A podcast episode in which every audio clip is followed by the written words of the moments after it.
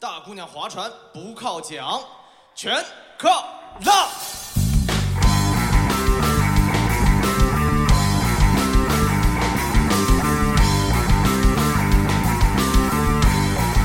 生不重要，一起来冲浪。Hello，大家好，这里是冲浪商店，我是诺亚阿水，小天天，啊。今天我们非常开心，请来一位新朋友，而且对于我们今天要聊的这个东西很有帮助啊。据说他就是移山计划的核心成员之一，因为我们都签了保密协议嘛，嗯那所以不能透露他真实姓名，对吧？那我们就姑且啊、叫他王涛，好吧？大家好，我是王涛，欢迎来到今天的足球现场。痞老板，痞老板啊，就是我们一般朋友都喊他痞老板了哈。其实痞老板跟我也是老朋友了，对我大概跟他认识一百多个小时有吧。有的，有的，有的，有的，有的。我以为你们的相识是来源于一次记恨，因为你没有选入移山计划嘛，对吧？嗯，我们刚刚得知这个天总啊，曾经跟我们《流浪地球》系列的某位导演有一面之缘，但是错过了，对他跟人家要车马费是吧？很 low 啊，很 low，所以就被、呃、这么高格调的这个计划就把它给刷下来。我觉得你可能真的主要你不是在这个圈子混的，就是可能车马费呢，在这个圈子是有别的意思的。对，可能在这个上面人家没有看上我。就是我们刚刚当场翻聊天记录，应该是一六年的聊天记录，后来就再也没有说过不知道《流浪地球三》还能不能赶得及啊？你要不要再打个招呼什么的？比如说我们这期节目做完之后，你发给这个、哎我来发一条信。息，哎，感叹号已被拉黑。以我们电台的调性啊，就是大家都知道，像《流浪地球》这种比较你换一个措辞吧，你这一上来几个字就已经定调了。战术停顿、战术停顿，呃，赶热度的电影，对吧？那我们一般情况下是不大会蹭的。对，主要也是因为这两天啊，在我们听众群里面，然后大家对于呃《满江红》以及《流浪地球》这几部电影啊，讨论是非常激烈的，嗯，觉得有点摩拳擦掌。比较担心吧。就本来我们是想说两部电影做个对比，后来觉得这样子可能不大好。呃，再加之现在我们有信心把这期节目做好，对吧？因为毕竟我们有核心成员在。啊，也是确实没想到，一部电影居然让口碑两极分化还蛮严重的。不喜欢的人很不喜欢，但喜欢的人就过分热情了。啊但不得不讲，就是从目前来看的话，我们几个也是保持了一致的意见。啊、对在中国的科幻电影，目前《流浪地球二》绝对是巅峰级别的，哎，当之无愧，应该算是唯一了。唯一，嗯没有之一，没有之一，没有之一。感觉确实在这个类型里面没什么对手啊。我们三就包括天总啊，我们不是科幻迷啊、但是皮老板是科幻迷，嗯、就是中国的科幻电影，就包括我们能想得到的，除了《流浪地球》以外，你觉得哪一部会比较拿得出手？呃，如果是科幻大类的话，我觉得《长江七号》其实算是一个不错的科幻电影哎，影。对，《长江七号》我当是科幻时观感挺好的，哎对十年前了吧，得有。哎，我完全没有把《长江七号》往科幻电影上面考虑应该。算大类，就是一个虚拟的，就是嗯科学的那种嗯幻想电影的话，它是一个外星的一个宠物狗吧，所以它算是如果电影 E.T. 算，长江七号就得算，同一标准嘛。这个问题我们之前讨论过。盖浇饭那次在讨论。对对，吃盖浇饭的时候讨论的，一般就是很妙的讨论，都会在这种很不起眼的环境奇奇，怪怪的，对吧？啊、跟他们讨论一个问题，他们觉得哆啦 A 梦不算。那我说，如果 E.T. 算，哆啦 A 梦就可以算。哆啦 A 梦跟 E.T. 相比，E.T. 的技术含量还要低一些还，没有哆啦 A 梦高呢。对吧？它还是个肉体，哆啦 A 梦好歹是机器的。特异功能相当于最多是一个，对啊它没，E.T. 就有科手指一指嘛，就跟哈利波特差不多嘛，对吧？那 E.T. 能算，就大部分都能算。但是《哈利波特》就应该不能算了吧？哈利波特人家讲了，我们不是科学，我们是魔法。昨天晚上我还特地看了一下科幻小说、科幻电影的历史，大概重新看了一下。嗯呃，其实是香港在八九十年代还搞过不少科幻片，是正经科卫斯理幻片。卫斯利，嗯，对，威斯利是小说嘛改的嗯，然后改成电视剧或者是电影。他其实正儿八经去做过，呃，千禧年前后，比如说《千机变》这种，你能算它是科幻、对对对对，魔幻对对的幻想作品都可以。其实我能想到的，可能就是我们中国大陆的，就是什么霹雳贝贝这种。但是其实我觉得霹雳贝贝还蛮高级的。霹雳贝贝也是呃我没看过那个，但是在看过的人当中印象是非常深的，因为是小时候，我小时候看了有一个叫《疯狂兔子》。啊，疯狂兔子，它要比霹雳贝贝再黑暗一些。更黑，那个时候在我幼小的心灵是有不小的创伤的，还挺害怕的。你现在看也挺诡异的，我是觉得嗯，它那个科幻可能里面东西我不懂啊，是不是可能偏硬一些了？它讨论更多的这种哲学问题。那个时候小朋友看不懂，嗯但是会感觉一种莫名的一种恐惧，恐惧因为它是一个很大的一种呃非具象的一个东西笼罩在你头上。这个外星兔子嘛，对，嗯，是一个很小朋友看是挺害怕的。其实，对，还有一个，我是觉得咱们国家对于科幻的理解，啊可能会觉得是不是偏儿童向一些，但是这个是我觉得老少皆宜，对吧？成人也是可以看的，而且大家对于《流浪地球三》或者是未来的中国科幻电影的发展，因为这部电影还是有了很多的期待。对，说这部电影拍的不好的，绝大多数的还是对于科幻这个类目啊非常有热情的。啊，就反而是有老。科幻迷可能对这部电影的评价反而好像都不高。那老科幻迷，我看到最多的是 拿它和那个《星际穿越》去比。我感觉不是一个类型的。它其实不是一个类型，但是它在我个人感觉是因为这几年其实好莱坞的科幻片也没有出什么，也不行。就是各方面都非常优秀的作品。嗯，再往前只有《星际穿越》了，呃，其实你说诺兰后面的那一部《信条》信条啊，对算应该也算是科幻。信条，我个人观感上比那个《星际穿越》呢还要再弱一档，它甚至它的逻辑都不太讲得通。是有一些大的 bug 和这个漏洞的。啊对对对对，而且其实《星际穿越》本身也不是那么的硬，嗯也不是那么的硬。科幻外壳的家庭伦理之类对的，对对，嗯是的，嗯是的，是的。我是一直不太喜欢看科幻类的电影，我们就姑且把超英的这些电影都把它算进去啊。嗯，我都看，但是我不喜欢。我如果喜欢一个东西，我会去研究它。我是觉得科幻来讲的话，门槛比较高。嗯，对，就包括我这次看完《流浪地球》之后，我还是去看了刘慈欣的原著《流浪地球》嘛，虽然很短啊，但是里面有大部分的这种，我要花很多的时间去研究它里面到底在讲什么。我觉得学习成本比较高啊、所以我就放弃了科幻这个类别。那我觉得可能很多喜欢看科幻或者科幻迷吧，应该都是从小就对这些是比较感兴趣的。是的，呃，我从应该也是初中开始吧，因为朋友推荐，推荐我看《三体》，那个时候应该是零七零八年左右，呃，跟我那说算是很早的一批了。算是应该是有个两年，那个时候还没有火，但是已经那个时候可能还没有辞职，还是一个公务员。对。哎，他是一个，我想问一下，他是一个水电工啊，说是讲的太快，他是坐办公室。的，他是是坐办公室。发电厂的嘛，发电厂，发电厂的啊对工程师，嗯，上班摸鱼，然后 因为你在摸鱼的时候。你有很闲。很闲，但是你有一部分是要忙着工作，你大脑在转的，很容易出灵感。如果光让你闲着，你可能就躺着睡着了。对，公务员编制还是挺像的。因为前段时间不是有个言论嘛，好像也是因为杨振宁的一个采访的视频啊，说杨振宁看完刘慈欣写的东西，他觉得他看不懂嘛，然后就网上一会儿就沸沸扬扬。其实我是觉得科幻嘛，除了科学的部分，还有幻想的部分，对那想象力也是很重要的。当然，你肯定不能跟那种很严谨的这个科学去对比了，嗯，所以现在网上呃，对于《流浪地球》的很多的深度解读啊什么的，我觉得呃也算是大家对于科幻的一种热情了，其实啊，对。你你说杨振宁看不懂，我觉得我是非常不惊讶的，因为他年纪很大，虽然他是什么学术界的大牛，嗯。他里面就是抛出来的信息量非常大，两三句话，你你没发现里面台词节奏也挺快的吗？嗯。你是说，《流浪地球》这部电影，对，《流浪地球》这部电影，嗯。然后我觉得至少他看一遍，我觉得他可能是没有办法就是吸收这么多的这个信息量其。实我是觉得，我们跟这些就科学大拿这种顶尖级别的，肯定是无法企及的，对吧？对他想的东西跟我们想的东西不一样，最起码对于女性的审美，我们反正都是年轻的最好嘛，对吧？这个话讲，哎，我我下次狂飙要跟你好好聊聊年轻女性和大嫂到底。所以科技到最后啊，核心可能还是一个人文的东西，对不对啊？啊，即便这样的大佬，他也是拒绝不了的。科幻大部分还是集中在有一些就是对于未来的幻想，然后以及一些不确定上面。对对于他们这些就是真正就是搞硬科学的人来讲，看不懂是正常的，就是他接触的都是严肃物理、科学类的东西。嗯嗯，就像你跟一个搞科研的，就是工科男，然后你跟他讲文学，嗯，鸡同鸭讲。虽然对理工男有一些很鄙视 的，哎，有些 diss 啊，你是理工男吗？不敢我我算一半吧，但是你觉得你浪漫吗？我觉得一半一半，对吧？光浪不慢，嗯，这倒是挺标准的、挺好的一个对，因为我感觉你让一个完全搞科研的，而且他对科幻没有概念的人去看科幻作品，他其实没法理解，因为科幻首先你这个未来科学他会想能不能实现，人的故事又是一个故事，你得去把它想通啊，是开始、中间、结尾是怎么样，这两条线，对其实对于一个没有接触过的人来说是有一定门槛的。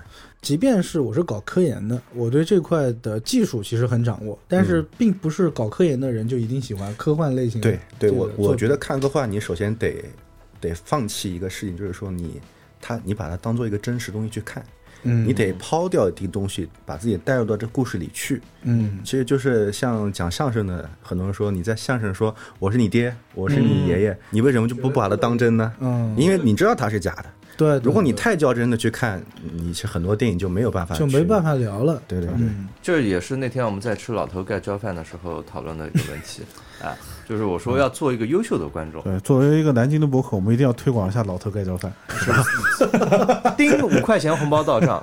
不需要我们推广了，人家喝馄饨早就推广过了。作为一个优秀的观众，就是首先，呃，导演抛出来这个大框架，我们要从根本上就大概的接受，对你才有看这个电影的必要。对是的哎是的至于他这后来展示的那些血啊、肉啊，有没有把它搭好，那是另外一码事情。见仁见智了。对这个也是我之前看了郭帆导演的一个采访啊，他就讲了，他一开始觉得啊、那我们从《流浪地球一》到《流浪地球二》，它是不是一个进步？嗯但实际上他们在开始做的时候，发现这才是一个起步啊、一切是从零开始的。所以用他的话来讲，这次这个《流浪地球二》主要是为了和观众建立一个契约，所谓的契约就是我构建出这样的一个世界观，嗯可能为我后续的《流浪地球三》乃至呃其他的科幻电影做了一个基础啊，他是有这方面的一个想法的，对，还挺高瞻远毕竟《。流浪地球一》它其实它更多的是在讲其中的一个很小的一个故事，或者是在描述其中的一个事故，是的，嗯对吧？一个事故，它并没有把这个整个世界观给展现出来。对对对，所以《流浪地球二》它是最起码一点，它是把一的很多东西给扩充了嘛，就把这个宇宙给撑大了。啊，所以我有一个问题想问啊啊，让你去电影院看这个电影的动力是什么因为它有一，所以我要看二。？OK OK，我看完一，也是在南京看的嘛。嗯，就我当时看完我就知道我后面要做什么，因为它就是一个按照，如果是顺利发展的话，它就是按照好莱坞工业发展的，它会有二，嗯会会有周边，嗯会有衍生的各种东西。那如果做得好的话，整个产业都拉起来了。所以有一我就会去看二，只要它不是太拉，我都会去看。对 OK，哎，那这次二在制作的过程中，已经是接近好莱坞工业化，还是就已经是相当于工业化的一个入门了？我觉得，嗯、在一些细节上可能还没有到神级的嗯，神级还不是很成熟，成熟，我觉得是成熟了。嗯，因为一部电影它能把这个做完，如果它能复制，因为工业化嗯就是一个对，复制嘛，可复制的可复制的一个模式。如果它能嗯后面都能这样，那我觉得它是成熟了。嗯，但是你要说它能做到神级作品，那个确实是不是所有人都能做到的，还要看运气。嗯，对，还要需要一些沉淀和经验的一些是的，是的，是的，是的。呃就是水哥当时是什么时候去看的这个电影啊？反正是在我之前，我记得。我大概初三的时候看的，因为我是先去看的《满江红》，然后群里面然后发现了就是激烈的 battle 之后，对，不能叫讨论，叫 battle 起来了。对，对激烈的 battle 之后呢，然后发现大家对《流浪地球》的评价非常之高，就成功的引起了我的好奇心。因为我其实说实话，我没准备看，啊，你跟我是一样的。看完一的时候，我是觉得有点拉，所以我对二就没有什么期待了。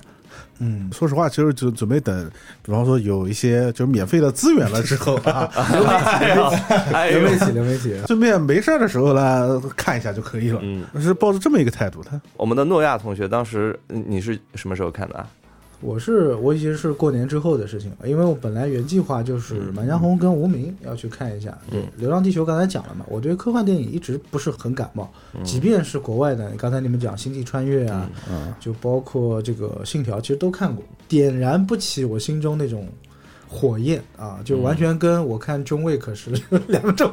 但其实讲道理，我觉得中卫可都算是科幻了吧。我们其实线下已经 battle 过一波，二拖一，二拖一。啊，对，就是现在还有很多听众会发《中卫克四》的海报给我看啊，就很期待啊。就是个人品味的问题，个人品味的问题，因为我始终觉得什么呢？就是科幻一，你只要拍出来，它一定有 bug，因为现在的科学还不是完全定性的，不能。深究 bug，对吧？就是一嗯定是会有逻辑上的 bug 的，那就看你的这个 bug 处理的好不好，对吧？有的可能会难以去发现一点，你要深度的去解读，你要去分析，你要看网上很多的评论，你才能发这得没事儿。找事儿才对能发现。有一些就是你说我没看到这个 bug，那说明你瞎。啊，对对对，就是很考验导演和整个团队的一个功力的。对，然后我想想看，我为什么当时去看。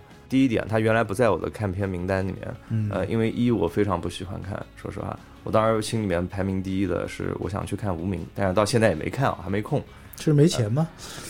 给我转账，不要那么多废话。是没有女性观众陪你去看吗。呃，好，被你戳中我的心巴了。呃你的心巴，那木法沙在哪里？什么屁谐音梗啊？扣钱啊，这个月绩效扣五十。这得倒贴了。是这样的，就是呃，我当时看了，就是各个群里面各种 battle 啊，包括有转发，有人喷，然后有人捧，然后有人喷那个捧的人，有人去喷喷的人，然后就引起了我很大的兴趣。你的兴趣跟我一样，是在于 battle 上，好奇，对，我就好奇，这么激烈的 battle，我怎么能不参加呢？我既然要参加，我怎么能不看呢？不能缺席。是个乐子吧。然后我回头讲一下，我身边凡是就是说《流浪地球一》特别好看的人，嗯我可能没有太看他们的意见啊，这个不是鄙视，就是可能我们喜欢看的类型呃不一样。但是我发现有很多不喜欢看《流浪地球一》的人跟我讲，嗯呃二还可以，你可以去看看，哎，这个又是第二个让我要去看的点，不过看完确实是觉得跟一比的话，二确实是好了非常非常对，多。质的飞跃了算是。然后还有一个就是我没有经历过一样事情，首先没有女性在晚上十一点二十约我有第二天的电影，从来没有发生过。嗯，但是呢，这次确实是有一个男性在十一点二十跟我讲，要不我们一起明天去看《流浪地球二》吧，这就是我们的痞老板。等一下，无名也是十二点半、十一点半来约你了吗？就是哎呦你们今天是过来官宣的是吧？这味道突然就变了。对，而且当时我已经在第二天约好了一个朋友，当时想我说，要不我们三个一起去看《流浪地球》吧，就这样去看了《流浪地球二》。是的，还挺巧的。对，作为参与啊，最起码这个电影对吧？移山计划的核心人员，那你肯定跟我们普通人看这个电影的不一样嘛。那你最满意这部电影，或者说你看完了这部电影之后，你觉得最嗨的地方是在什么地方？呃，我看了两遍嘛，一遍是普通数字 MX，一个是激光 MX。嗯啊，呃，然后我觉得在 CG 特效的精细度上比一要好一些，有一些细节我在一的时候看的其实有点儿有点儿辣，嗯但是在二的时候我估计只有一的百分之二十到三十，就是已经很小的一些 CG 问题。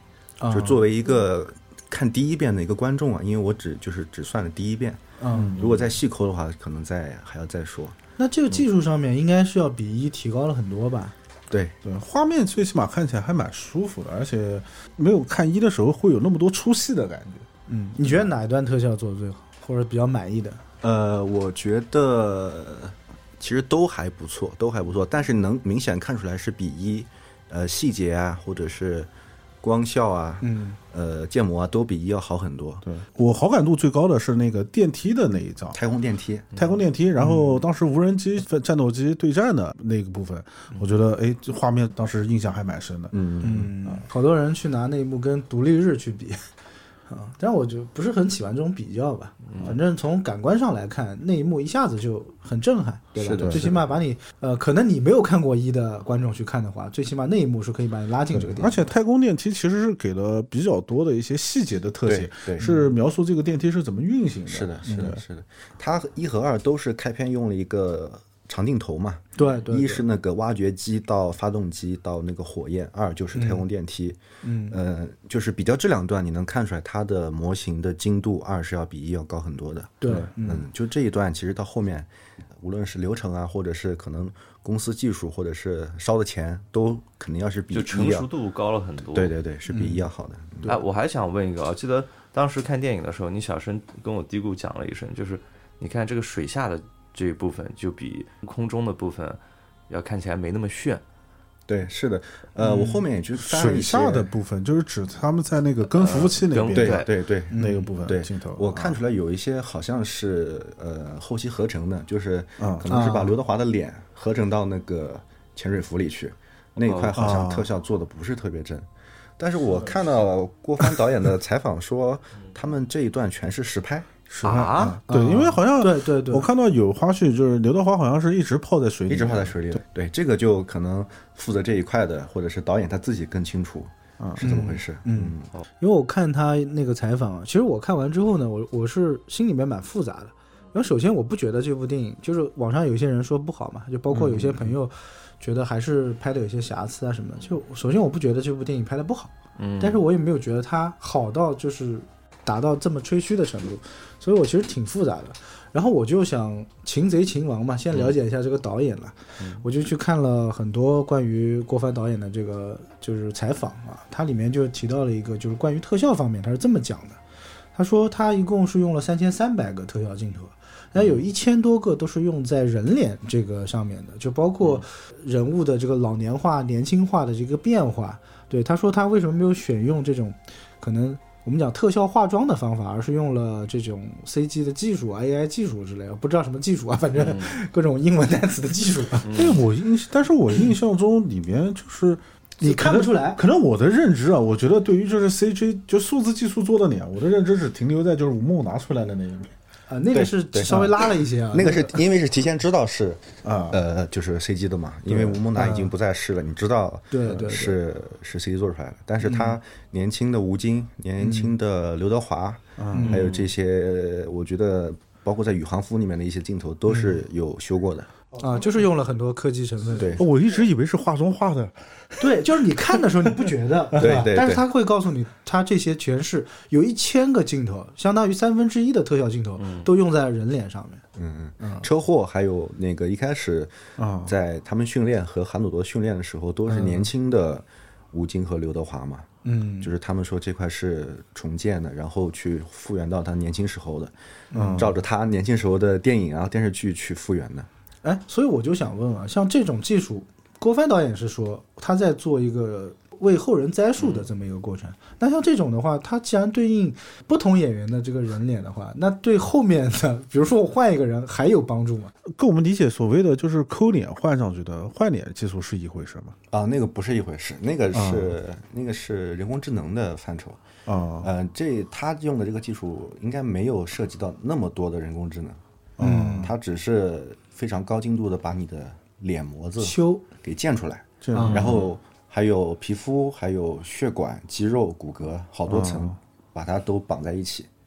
嗯然后所以它才看起来会自然。对对对，如果是换脸的话，可能只是你脸的这些节点，然后把节点换成别人的，然后再修一修，就变成一个换脸视频了。哦，不是一回事。那对于电影工业化来讲的话，它其实换一个演员要重新开始做，对，就是重新都得重新扫一遍，对吧？重新建模。那也就是说，就是他们其实积累的不是说这个技术，而是这个技术的经验。这个技术的经验和呃工作流程，还有一些设备啊，都是已经就是成熟了嘛，可以复制的话，那这个流程就能走下去了。那是不是拍《流浪地球三》的时候，其实刘德华就可以不用出演了，就是让这个数字形象直接出演，这个你把这个片酬就省下来了。这个你要看是刘德华贵 还是 CG 镜头贵，你得看哪个贵了。你还得看刘德华参不参与他的出品和制片。就截止到今天来讲的话，他应该已经赚的盆满钵满了，我觉得，对吧？像刘德华这种的话，他到三，他肯定是不是要加入一下啊？那么公司要运营一下。现在截止的话，应该是二十八点六二亿啊，呃接近二十九亿。我觉得冲个三十应该没没什么太大。再加上周边啊，然后一些，现在他那个众筹周边不是破一亿现在买都买不到吧？就众筹了很难一亿多了，已经发公告了，说我们生产来不及了，就是我们停止接受来不及做了。他那个是卖多少钱来的？几百块钱嘛，小几百块钱。对吧对嗯，而且现在买不到嘛，所以后面肯定会有一些溢价的这种。这个东西其实就跟迪士尼的那个路子已经对接上了。对对你卖那个漫威的那些玩偶啊，或者是卖星战的玩偶，那其实是很赚钱的。对嗯。其实我的逻辑是，就我们几个人其实多多少少都会接触这种手办模型的东西嘛，就是你只要做得好，对，对吧？我是愿意花钱去，就有人会买的。对，但是你不要诓我们，我们能看出什么是好的，什么是不好的。对对对，但说实话，《流浪地球一》的一些周边，我觉得做的其实是有一些粗糙的，因为一里面有大量的那个地球车，然后它是授权给了一些积木模型厂嗯啊，做的确实是不太行。品控没有把控的好。对，但是二，我看他这次众筹的话，就是最起码从众筹页面上面来看的话，应该还是做的不错它那。个质感，反正一质感还是不错不是便宜货啊。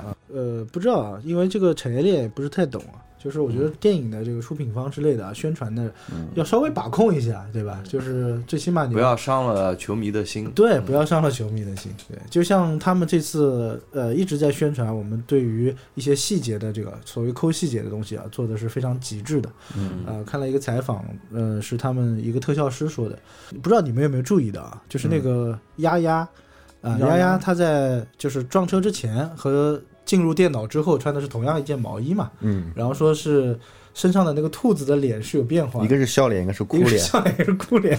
但我觉得导演是不是没有刻意的去把这块体现出来？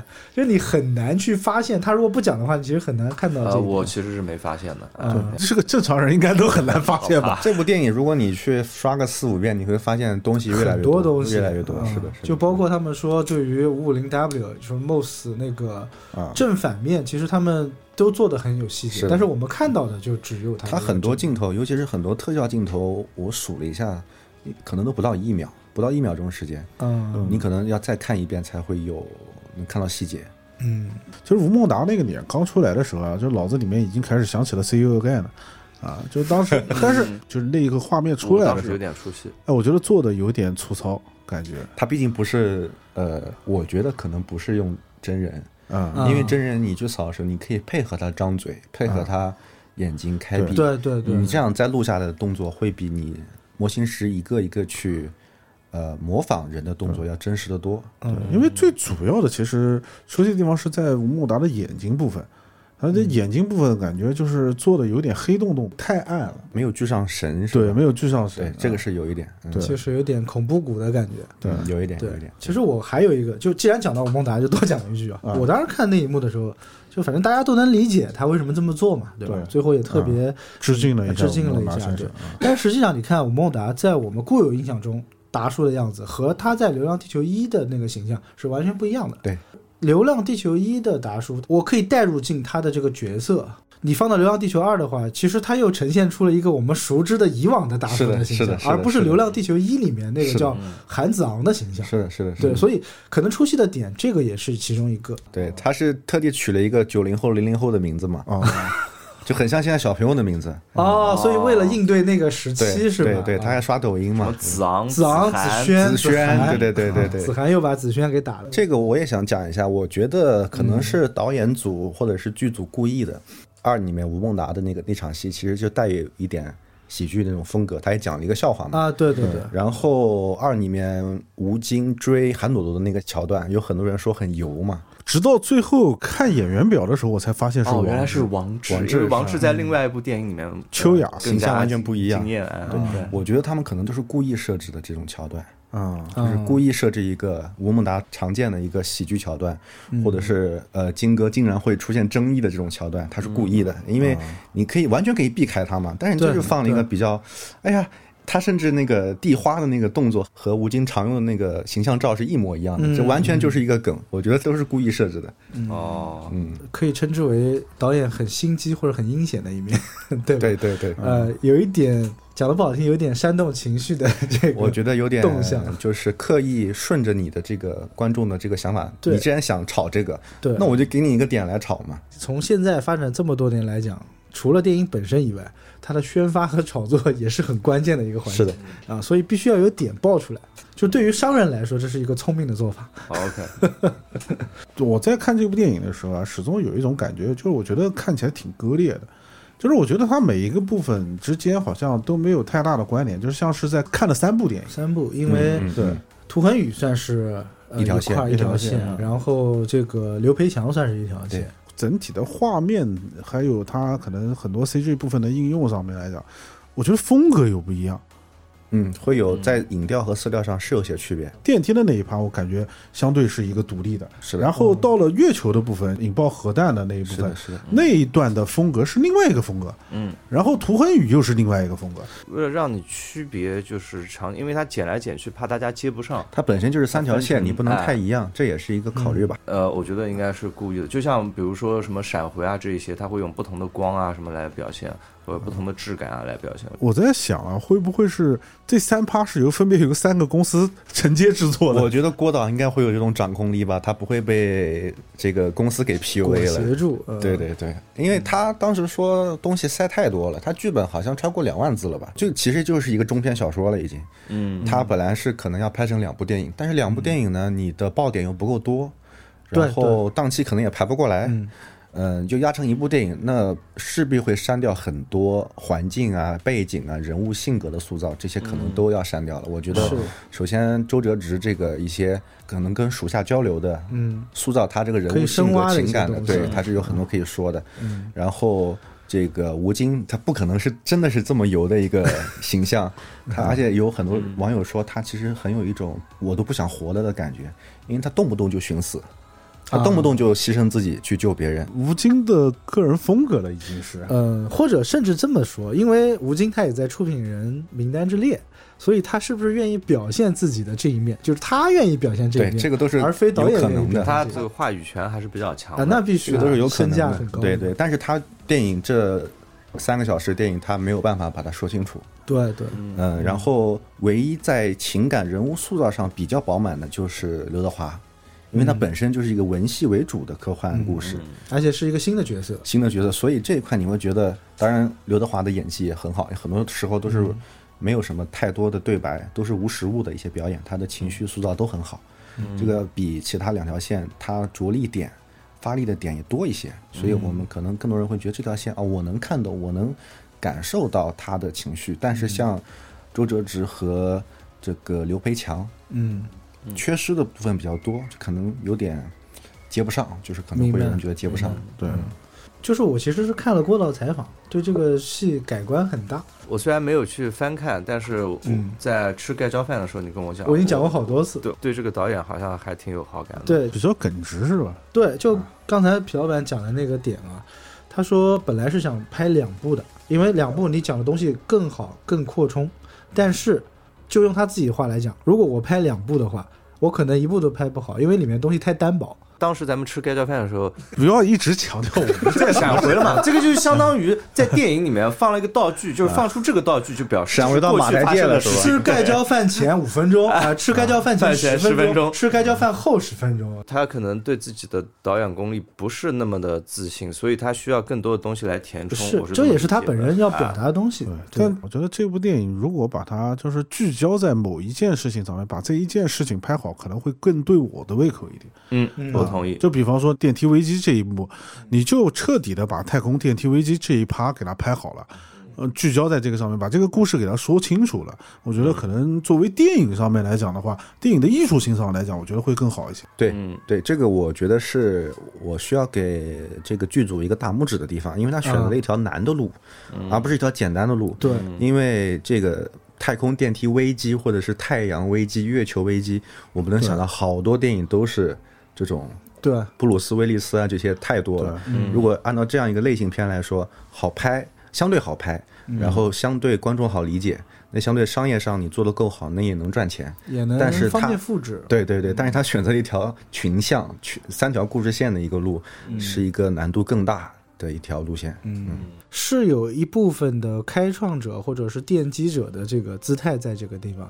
呃，导演本身他是比较谦虚的，但是我觉得他也是有野心的啊、但我觉得这个野心当然是好的，是打引号的野心啊，对对吧？因为他自己讲他是一个科幻迷嘛，我相信每一个科幻迷都有一个很庞大的一个科幻的梦，就是像星球大战这样，对吧？你要构建出一个很庞大的宇宙观和世界观。这其实也是一个很矛盾的点，就我们还是拿超英电影来举例，当你聚焦在一个英雄他的某一段事情上来讲，去拍的话，你可以拍得很细致。比如说诺兰他拍的蝙蝠侠三部曲，他每一部都很精彩，每一部都很细致。但是如果你一旦融入了这个宇宙的概念，你什么都想拍，那什么有可能就拍的不是那么的好，导致现在整个超英英雄的体系其实是偏向于下坡路。因为你表现东西太多了，你需要的联系也很多。这个我也考虑过，就是嗯。我想了一下，最近这的这几年有没有群像式的科幻片？嗯，超级英雄也算。我想想就是呃，复联或者是 DC 的联盟类型的。联盟类但是你光看这个几个联盟的这三四集，很多东西你不懂，你得回过去把它的还得个人的这一部给看了，才就是他东西。对如果是群像，在一部电影是很难去放全，甚至你还要去翻漫画、翻原著，嗯对对吧？你像扎导这种不要脸的，一下子拍几个小时，你拍连续剧就是了。哎，那当然你比较喜欢 DC 吗？我喜欢 DC，但但我不喜。欢扎克施耐德。其实我说白了，我只喜欢蝙蝠侠那三部曲而已。那你就直接说我喜欢诺兰不好？我讲了嘛，我对所有科幻题材的东西有一个很大的疑惑，这个可能我们今天我们往后放一放也会讨论的一个点嘛。但那天我们讨论的不是我们把超英和动画片，呃，有神这一类的部分电影，把它排除在这个科幻以外了吗？就是把所有的动漫作品、超英电影全部排除在科幻以外。对，不在今天讨论的范围之内。嗯，这么来看的话，中国的科幻电影其实并不多啊。但是郭帆导演他在受采访的时候，他提到了一部《独行月球》。讲实话，我觉得《独行月球》的特效各方面和科幻感做的是相当不错的。他不是很多道具都是跟《独行月球》借的吗？对，啊，是吗？有这个网上是有这个说法，就是月球的场景，那个场景是虚拟的嘛？嗯，还有一些现实布景，它是合成的嘛？就是现实拍一部分，电脑做一部分合成的，还有一些道具。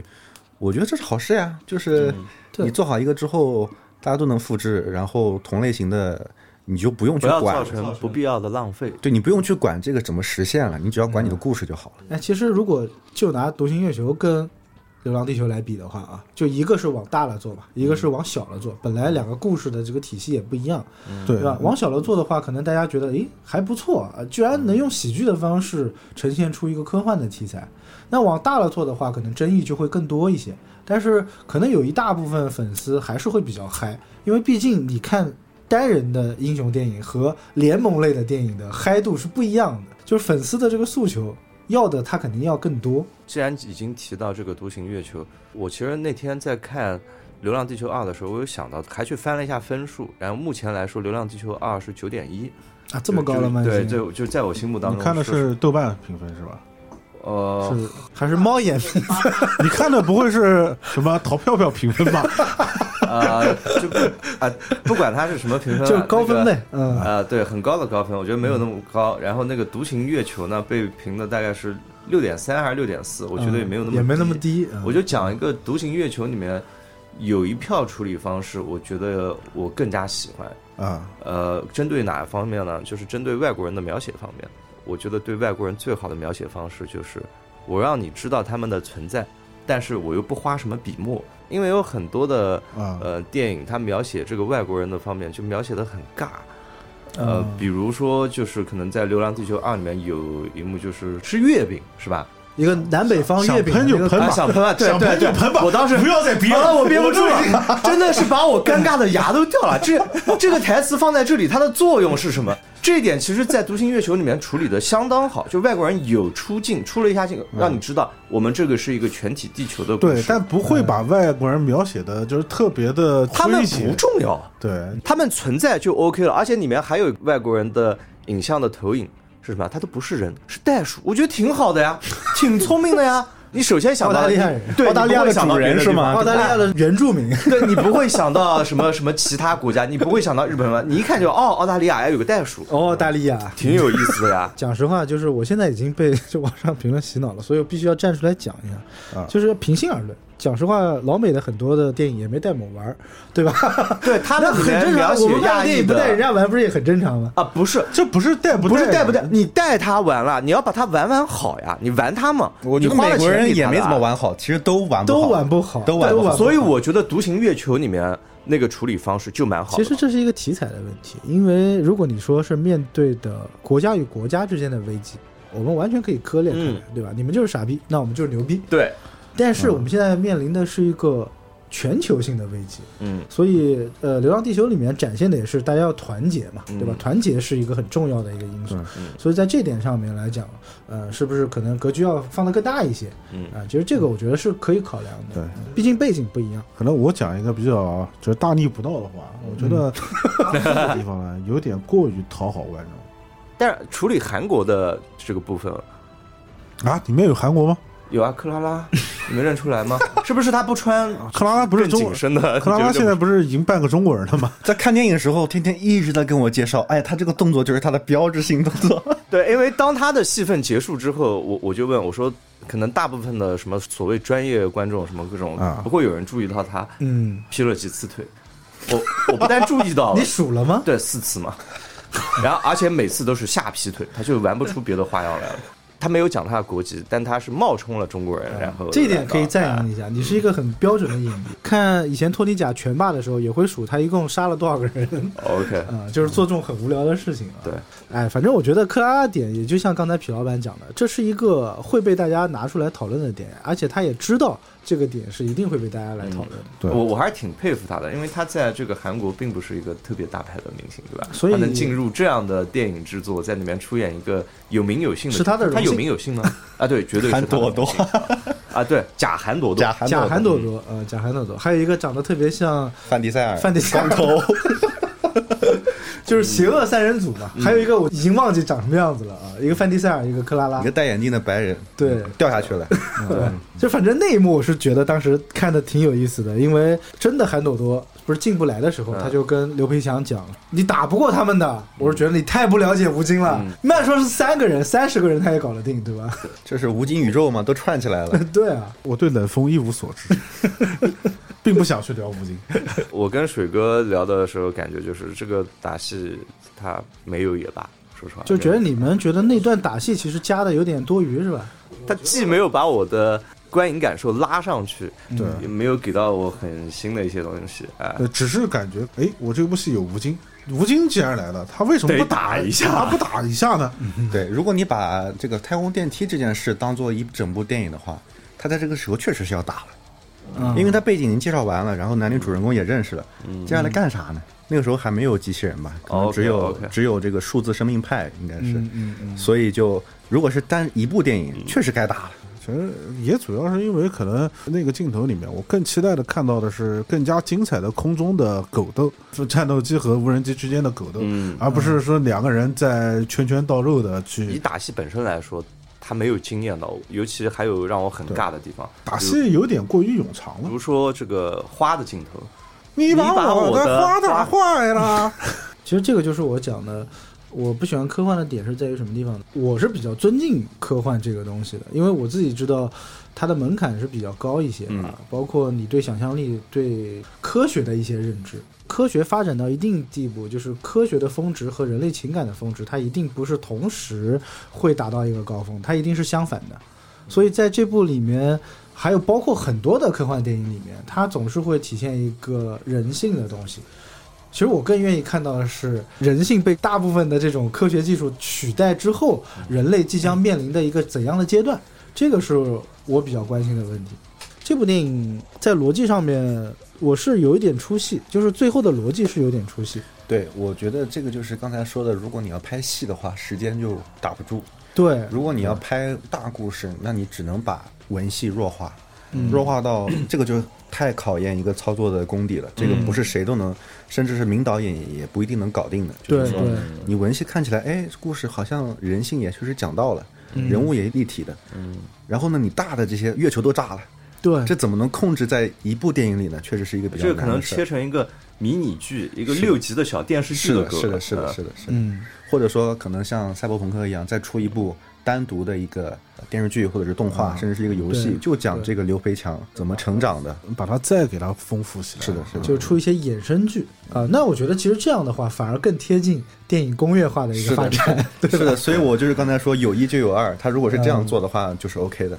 哎，你这样讲的话，其实我就更能理解了，对吧？一可能大家负面影响或者负面评价会更多一些，那到二的话，其实已经减少了很多了啊。那我们取消一些过分膨胀的这个好评以外，那如果三还能在二的基础上再更进一步的话，其实大家对于四或者整个《流浪地球》的宇宙期待值就会非常高。对，看完二以后，我还是有一个小小的一个期待值的。我希望嗯他的下一部电影能够把故事更加聚焦一点，就是我希望他能把电影的艺术性上面再提高一些。嗯，因为我们知道这部电影在原著的基础上，其实加了很多的东西，而甚至我觉得他表达的东西跟原著本来想表达的东西已经是很不一样了我在想他怎么会讲这个害闪的结局，啊。因为这个结局照目前来看，他可能不会按原著去走。对对，涂恒宇这条线或者是别人的线，就是为了把这个故事原著结局揉到里面去，再有一个啊拓展。故事给圆起来。对对对对，就包括这个里面所谓的一些彩蛋的部分，闪回的那几个镜头，大家也能看到它后面可能会有一点，其多元宇宙的感觉。对，啊那个处理有点像扎导的那部《正义联盟》的感觉，对吧？里面有一些闪回的东西，这个是很可以去扩充的一点，而且现在网上已经出现了很多的那种开脑洞的解读了。因为它还有一条线，就是说七八十年代我们国家的研究所就已经接收到那个时间的提示了嘛，啊这可能也跟时间的穿越有关系。我在想他怎么去讲一个又不俗套，同时又把原著给能说完的这样一个故事。是不是这个导演和整个制作团队把《流浪地球》三体化了？不是说他们顺理成章的在路上就碰见三体的飞船，啊说哎地球那已经不行了，别去。三体人说哎我们那儿也不行，大家就都换个方向吧。虽然是一个作者，但是我觉得是两部作品。大家也知道，现在《三体》的呼声非常的高，这个 IP 持续热度还会持续最起码三到五年，我是觉得。嗯那我觉得你把《流浪地球》变成三体化之后，你还是《流浪地球》吗？其实这也是我想问的一个问题。按原著上来说，它确实是两个故事。嗯，但是如果你要去按照现在我们的技术能力去拍的话，确实是一个值得探讨的问题。因为《三体》很多东西拍不了，拍不了，而且它的故事线也不一样。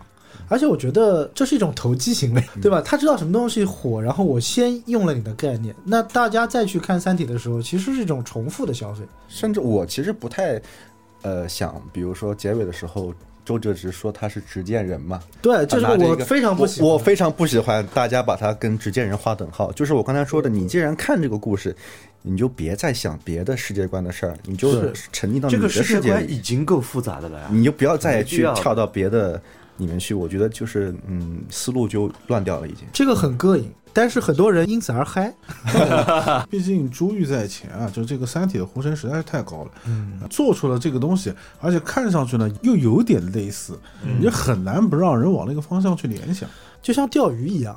我觉得如果他处理的好，能让它很润滑的衔接上，我觉得是能接受的。对，我这个虽然现在我们看这个事情啊，我们会讲说觉得有点膈应，它会向就是大家会反映往执剑人方面去靠啊，但还是要看最后导演给出来的东西怎么样。嗯。他如果能够很好的把这个东西给它圆回去，给他说清楚了，那我觉观感好得这反而会是好吃啊。嗯。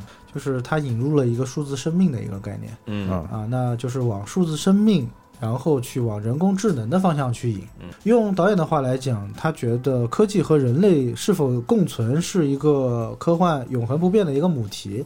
但是你看了《流浪地球》的原著之后，你会发现它的母题不在于人类地球内部的内部斗争，而是人类该面临生与死的问题。什么才算是活着？这是两个问题啊我们先讲第一个，嗯就是数字生命的问题。后来我也是去了解了一下，真正意义上的数字生命，它还不仅仅就是把人类传到电脑里面，嗯让你在数字化的这个世界中永生，像《黑客帝国》这种感觉啊。嗯它还不仅仅是这个，它还有一个反作用，就是可以让数字的东西和人类的这个基因工程啊，这个生物工程结合在一起。嗯举个例子，呃，再遇到这种大型的疫情，对吧？大家打疫苗可能就不需要再去排队啊，再去医院啊，你可能直接从网上下一个软件，下一个软件，你就可以，比如结合你的 DNA，然后放到自己身体，你就可以康复，类似于像电话、声音和数字的这个转换一样的。归根到底，它还是会用作人类的这个造福上面的，它并不是只是简单的说让人类活在云端或者活在一个处理器里面。对，但是对于《流浪地球》里面所谓这个数字生命的这个展示啊，我不知道是不是我理解的片面了。它只是把你的意识给上传到电脑里，然后让你在计算当中，然后让你去生成你的意识，就非肉体的意识延续，其实是有点奇怪的，有点超出我认知。我个人感觉，我个人感觉，嗯数字生命这条线是为了把原著结局给包进去，嗯特地设计的。就是说我算出来千万种结果，啊其中百分之八十都是你们人类自己作死，嗯啊，然后全灭。就他给一个最优解，给一个最优解，就是要有一个人把这个，甚至是演绎一段，比如说可能真的周哲直去炸核弹之类的。我觉得这是为哦为这个戏剧去铺垫，或者是啊把这故事讲完整的作用。它在里面是有桥接的这个作用的。或者它里面放一个人，就比如放一个刘德华，放一个丫丫，这样子你看上去哦，仿佛是人与人之间在呃去有一些计谋的这个博弈啊之类的。我始终会觉得，为什么就是所谓的这个移山计划、流浪地球计划和数字生命计划，它是一个二选一的对立关系？嗯嗯嗯嗯，就它为什么不是一个可以并列存在这个的关系？我我确实考虑过，我想嗯可能是因为地球资源不够。呃，他好像电影里面有讲这么一句话，我们没有办法平均的什么分配这个资源。它一共是有好几个计划嘛，哎对，然后移山计划是最费钱的、最费人力的，对，但是最后大家可能必须要在几个计划中挑选一个，然后还有一个逻辑，它是这么讲的，就是说选择数字生命计划的话，大家会对生存失去希望。这个点其实踩住了《流浪地球》原著的一个希望的一个点，也就是说，大家就算了，意识都上传上去了，我就可以一直活在这边。但这其实恰恰我觉得就是一个 bug，因为你不管是传在怎样的云上，云端还是要存在在地球上。就哪怕你把它流放，你把它卫星，它还是会遇到害闪，对吧？你最起码要把这个终端的数据推离太阳系，你才能做到继续存活下去，哪怕没有人类了。所以我觉得他们的 最起码第一点吧，最基础的一个东西，让地球活着，让地球得存在，应该是可以握手言和的这么一个计划。戏剧冲突感觉有点人造戏剧冲突有点画蛇添足，其实我是觉得，因为它本身原著里确实冲突挺少的，嗯，哦，就是你怎么样怎么样，人类就搞定了，大家决定一起走，对，怎么样怎么样在木星。而不是我们还在打来打去。对，但实际上确实是要打来打去才行的，嗯所以他为了把这个故事能讲完整，不然我们其实一部电影就说完了。对。哦，或者大家可能看的时候少了一些乐趣。它原著的设定是什么呢？两派，一派是人走，带着飞船走，我们可以把这个飞船建立的非常的完善啊，里面有自循环的系统，可以让人类在这个飞船里面活得更久，让这个飞船的动力可以持续。还有一派呢，就是我们把地球带走。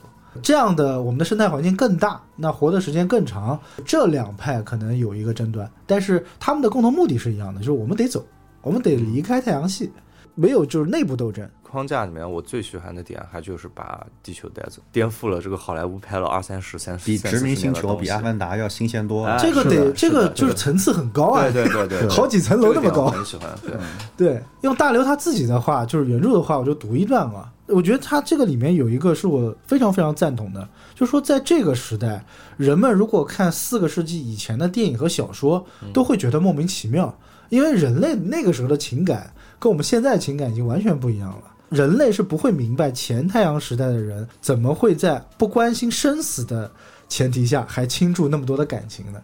就里面有一个情节，就是主角的爸爸说我要离开你们一段时间，我要跟另外一个女人在一起。然后家里面人没有一个人有任何异样的反应，嗯啊，你去吧，就是我就像我出去买个菜，我明天回来啊。然后结果他过了一段时间真的回来了，大家就把之前他去另外一个女人那段事情就给忘记了。仿佛没有发生过，因为大家不在意这件事情，能不能活到明天，看到明天太阳，这都不一定。那个时候人类的情感，就科技发展到一定时候，人类情感一定是淡漠的。对，就是大家关心的东西，一定是要不就更高层次，要不就是更低、更生存的东西。我是觉得，哎，这一段我确实也挺喜欢的。走吧，我们什么时候去流浪？好吧，背上你的小背包，那你先要跟浪老婆打迹天涯招 呼。什么时候我去别的女人那边住一段时间？我老婆回来还当做没有事一样。那你老婆肯定已经是人工智能了，胆儿挺肥的，现在。对吧？那个时候人类注意力的这个集中，其实已经脱离了本来的精神生活，存在已经不重要了。嗯，然后他就提到了一点嘛，为什么大家这么把注意点放在生死上面？就是希望，因为你有了希望，大家就要想怎么去离开太阳系啊，怎么去避开害闪。那希望是人类可能比较可贵的一个东西，所以大家要团结，要想出最优解。啊，我觉得这条逻辑线是通的，但是如果你加入了人工智能和人类的对立，我感觉好像并不是当下他们很急迫的一个问题。就如果你深究的话，是有一些出戏的，我是觉得。就是这两条线没有结合的非常紧密，也就造成了所谓观影的这个割裂感。因为感觉看人工智能这一趴和《流浪地球》这一趴，感觉是在看两部电影。你单独看人工智能这一趴，我觉得还还还挺好的。但是你把它结合进去，可能会有一些矛盾的设置点，稍微有点牵强，是吧对，？OK，还有一个就是，呃，在电影里面有一个点我也是很疑惑的，就是他一直在讲团结嘛，我们地球要团结啊，那这个可能就要有点稍微尖锐一点，这个就 牵扯到可能牵扯到意识形态了，是吧？就是有点意识形态的东西，就是里面其实很多表现的到最后还是个人英雄主义吧。你看像星际穿越，我觉得算是格局比较大的了，已经是。然后大部分的其实到最后都是一个人或者一个很小的事件去改变了整个结局。其实我一直觉得我们人类很渺小吧，地球都很渺小。在遇到这种大型的宇宙性的灾难的时候，我们能做什么？其实是很被动的一件事情。然后电影里面表现的，你看几个点啊，一个是涂恒宇，啊，就 Moss 讲了，你是一个变量。涂恒宇进入了就完善了这个 Moss 系统之后，他其实相当于什么呢？就是允许了一小部分人把他的意识给数据化了。但是在《流浪地球》的背景中，这是违法的嘛，就是不被法律允许的嘛，嗯对吧？也是人类达成的一个共识嘛，我们就放弃这个计划了，你不要继续下去了。但是其实马照和涂恒宇还是在偷偷的去搞这个东西，啊，这可能是埋的为后面埋了一条暗线，给大家塑造一个反派了。啊，但是最后涂恒宇又解决了人类的危机，你就会觉得又又回来了，回来了，又落俗套了。对，又落俗套了。就包括周哲直，大家会把他跟执剑人联系在一起，对吧？这个是我们刚才就觉得比较不想看到的一个局面。那执剑人是干嘛？就是最后决定决定这个命运的人。周哲直确实，他最后，呃，网上不是有个解读嘛？哦，我们不是在倒计时，我们是在跟人工智能去博弈。去对他做威慑，到底是人类决定呢，还是 Moss 来决定整个大局？然后最后人类啊拍板了，然后也成功了。其实又回到了一个一言堂，就是一个人决定了这个世界的命运啊。再到《流浪地球一》，刘培强扔出那瓶伏特加的时候，还是个人英雄主义。可能很多人看到《流浪地球二》热泪盈眶的点是五十岁以上的，对吧？初恋，然后所有国家的那些人啊、愿意牺牲自己去炸核弹、去炸月球，就极其意识的东西。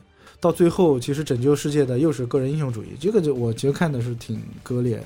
嗯，这个问题我也考虑过。第一个，我觉得其实书本上也讲过，就是说，就算是嗯呃看大历史，或者是看以群众作为推动历史的这个主体，嗯还是有一些很厉害的个人，你不能忽视他的巨大作用的。嗯嗯还有一个呢，我觉得我刚才在想啊，就是有没有说群像式的科幻片或者是故事片拍的比较好的？嗯我觉得好像可能个人英雄主义是商业上的最优解，目前最优解。嗯嗯，没法拍。电影怎么用图像来？是的，是的，就你你没法你没法让用视觉，因为视觉不是一个群体式的一种东西，对个人的那就是你，你只能带入你自己，所以的话，这种电影只能这样拍，我觉得可能是这样。嗯，就像刘慈欣说，他觉得最好的科幻片就是拍成像纪录片一样，对对，啊就是你自己看的东西嘛。就是以一个第三方的视角去看待这段历史。这段历史之中，可能有某一些耀眼的星星去串联这件事情，然后你再看一个很大局观的东西啊，这可能就是科幻片拍到最高境界的一个体对，现。因为如果你想要做成编年史的这种文学类作品的这种电影的话，太难太难了，那就是纪录片，是正经纪录片，对对对你就是多少年多少年会到电影院我们就可能不会去看，因为它没有商业属性了。你就过年你看这个，你这真是看睡着了。就别讲说就是科幻的编年史了，你正统历史的编年史拍成的史诗剧也很难拍啊。很难拍。对，嗯，但是我觉得导演已经开始往这一块去尝试。其实我觉得一里面倒是有一点，可能是因为刚接触可能会好一些这种观感，就是说，嗯首先想到那个发动机竖一道火焰的那个方法，嗯嗯，那个说有其他国家早就想到了，嗯，嗯然后呢，但是都失败了，嗯就是说明其实不是主角的个人英雄主义，其实大家都有在想。嗯嗯第二个就是说，除了最后除了你的发动机成功了，还有其他的发动机也成功了。嗯啊，就是这一块这样一个桥段，倒是能把这个事情给说回来。就最后开始每个地方点火了。其实大家都想到，大家都在就是饱和式的嘛，都在以一作为一个集体来为大家想办法。但是第二部线太多了，我觉得可能就圆不回来了。如果再找这样一个桥段的话，要琢磨去描写，就比较困难。所以第二段就用了一个，也是一个比较狡猾的，仿佛是在开新闻发言会的一种形式，比较能调动大家的情绪。是的，，是的，嗯，里面其实还提到了每个国家在这个当下这个阶段还会有一些勾心斗角，对吧？就是各怀鬼胎。嗯但是我觉得，其实，在当时应该这种情况是不存在的。应该会存在。其实我反而还觉得是应该会存在的。你觉得存在理由是什么呢？存在理由就是，就人都是有私心的，就是私欲这个办法，这是人性，不可能真正做到碰到一个什么样危机的时候，还是可以保证百分之一百的每个人全力以赴的向前冲。肯定有人在想留后路，举个例子啊，就是比如说我们两个人去杀一只鸡的时候，嗯我们可能会觉得，哎，你是不是多分了一块肉？但是如果我们两个人面对一群狼的时候，是不是第一第一反应应该想我们俩怎么突出这个重围？只要跑得比你快就行了。很难吧？以你现在的腿的情况，对，只是只是做比较嘛。嗯，我是呃想到了一部电影，就是《守望者》。嗯，守望者守望者一开始大家几个大国之间开始核竞赛嘛，然后要互相毁灭嘛。后来曼哈顿博士出现了，嗯，啊，我是全地球的公敌，那我一直在，你们也拿我没有办法的时候，大家就不打了，就是这么一个简单的。这不就是 Moss 说他要造点危机让大家团结的一个意思吗？我觉得 Moss 其实在我看来才是真正的科学，而人类的这种就是侥幸的胜利吧，只是一个小概率事件而已。确实，只是你在聚焦一个大面的时候呢，过分的去讨论这种很细节的东西的时候，因为一高一低、一大一小之间，就是会让观影游离在这个之中啊，会有一种就是无法代入的感觉。嗯，以我浅薄的知识，我始终觉得人工智能这个事情解决的方法不就是拔插头吗？你也可以倒一杯水，嗯，或者扔一个伏特加也行。对，因为始终会觉得这个里面的东西它没有造成足够的压迫感。曼哈顿博士有一个，就是他不是人，他是成为了一个神，他是有碾压性的。对他给你的压迫感对就是你不要反抗，你不是我跟你 Moss 打一下，或者水哥跟这个诺亚打一下这样的情况，嗯而是就是我就弹你一下你就死了，所以我造成了一个就是绝对的强势方。嗯，所以太阳害闪还没有拍，对吧？如果太阳害闪开始拍了，那可能这种压迫感会更加的强烈一些。嗯现在大家还可以有心情去谈个恋爱，还可以想一想我们的生活怎么办啊？那有这个空闲，所以我们就不会那么的紧张。嗯，然后还有一个就是我很震惊的，我看到里面油漆组就有油几十个漆组对，就应该是给上面有各种地方就是涂装涂装涂装啊有几十个人。我觉得他培养了很多的专业人才，让他们有机会参加到这那水哥有幸可以参加游戏组，对啊，玩模型的都可以上来。对，玩模型的都可以参加游戏组。它这个里面的道具数量应该是非常非常多的。对，嗯哎，那我想问啊，就是在这部电影制作的时候，有用到国外的这个团队吗？还是这个？不好说，因为嗯。这个其实有些公司还有国外分部，或者是啊国外公司有国内分部，这个就不好说了。嗯，但是从钱上来算，应该是大部分都是国内的，因为如果不是说网上传是五个亿、五六个亿人民币嘛，肯定下不来，制作成本是，吧？肯定下不来的。对对对，大部分就含华量还是含华量很很高。含华量很高的，值得我们骄傲的一点嘛。嗯，这个和那个《明日战记》是一样的，因为《明日战记》也是古天乐，不是说他一个人花的钱吗？对他专门想养一个这个香港的失效和这个科幻团队。你怎么说？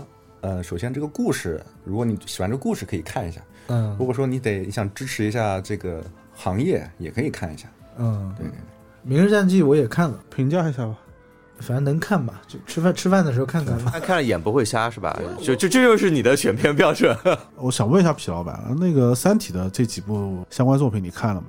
呃，我看了电视剧，然后动画片没看。动画稍微看了一下。啊，如何评价呢？如何评价的话，我觉得首先《三体》很难拍，啊，嗯《三体》非常非常难影视化，啊，因为它的空间时间跨度太大，而且想象力实在是太丰富了。嗯嗯。但是呢，它又同时缺了很多细节，比如说人物细节，比如说一些故事情感。因为它跨度太大，所以很多地方作者并没有去详细描写，嗯，嗯。需要去导演脑补，需要去演员脑补，甚至是需要观众自己去想一下。嗯。这个其实就和《流浪地球》一样，呃，如果你有一个成熟团队，你可能导演这块儿可能 OK，嗯。但是呃还有很多情感上的事情，你可能导演想到了，但是观众不吃这一套，就跟《流浪地球》一样，嗯。对，所以这东西难度很大。我觉得，呃，我个人的态度是，包括网飞的那个，嗯，你们都拍吧，只要花钱我都看一看，说不定就能有好作品呢。嗯，我是这个态度。网飞那个我感觉要铺盖，就是从他 从演职员表是吗？对演职人员表，就包括他前期准备的这个态度来看的话，我觉得要铺盖，而加之。呃，《三体》大家全世界就是关注度越高是越容易铺盖的，我觉得。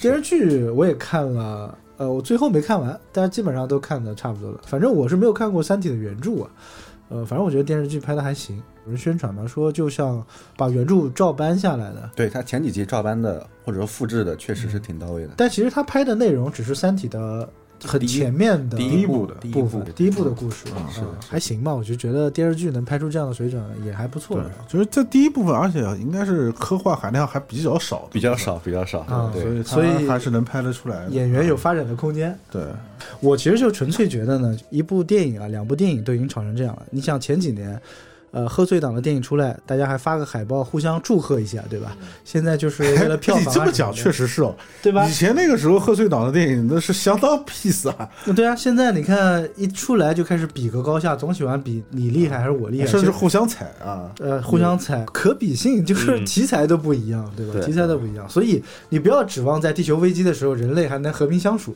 就是到那个时候一定是更加的混乱那这个可能也是我看呃《流浪地球》里面一个一直想等待的一个点，我在等一场暴动的这个出现，但是没有等到啊、最后大家好像。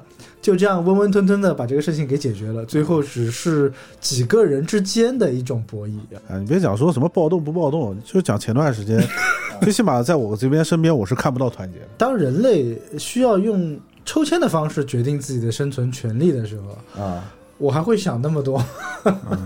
人类一旦出现了需要抽签来决定你生死的时候，到这个时候啊，就是暴动了，就没有人会去抽那个签的，因为没有人愿意去赌那一下。对对对。这部电影里，刘培强从一到二，他一直就是有，呃，救我的身边人，救我的师傅，救我的老婆，救我的小孩，我去替他们死，这种冲动在。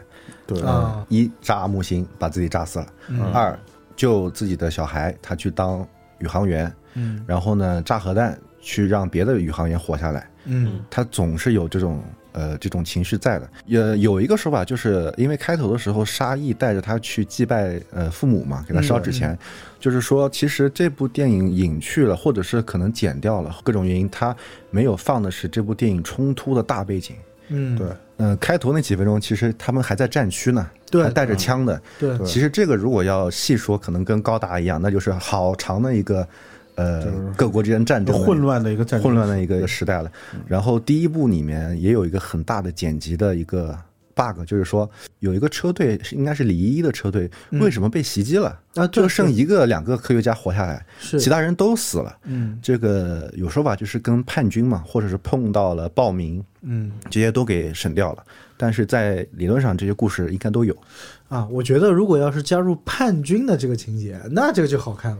嗯，对吧？你看，其实《星球大战 》现在也在加入很多这种叛军的细节。啊，沙有叛军对沙丘，你看有叛军就会出现很多不同的支派，可能叛军与叛军之间的势力还要有一些区分，对吧？这一下子整个世界观就变得非常的宏大，而且其实很乐意看到这种情节，因为在原著中的设定，氦闪离我们可能还有一百多年的这个时间。之前肯定是有一段人类之间互相争夺的这个阶段，那这个阶段可能是现在很多的美剧或者说是比较史诗级的这种电影愿意去表现的东西，对吧？就是人类与人类之间的这种在末世背景下的蛋糕划分。哎，地球二的开始的时候年份当时写的是几几年？二零四几？四几年好像是，反正，在炸木星的时候，刘培强是五十出头。嗯，对。这边有一个记载是太空电梯危机是二零四四年，然后木星引力危机是二零七五年。他是二零二三年一月二十二号出生的嘛，稍微推算一下，他应该是三十出头，三十出头，嗯，四几年的时候，对，二十多、三十多往后推。嗯，那他应该是刚当上飞行员的时候，嗯，就去沙溢就带着他去，呃，培训啊，这些这些那些，就是开头的故事。对他还挺小的那个时候。嗯哎，其实当时我看的时候，还有一个点让我有一点失望的感觉，我就是觉得太空电梯都是已经造出来了，用的飞机居然还是很老式的飞机。对我感觉这个应该就是省钱吧，你再造一个这种可能太就是制作成本太贵了，你得去符合它的空气动力学呀、这个那个的，太麻烦了。我当时是有一点期待，我们国家不是做了一个叫南天天门计划，对啊，嗯我当时希望在里面能看到一些这些，好歹做个联动，呀，对这方面的联动，其实会感觉更燃一点。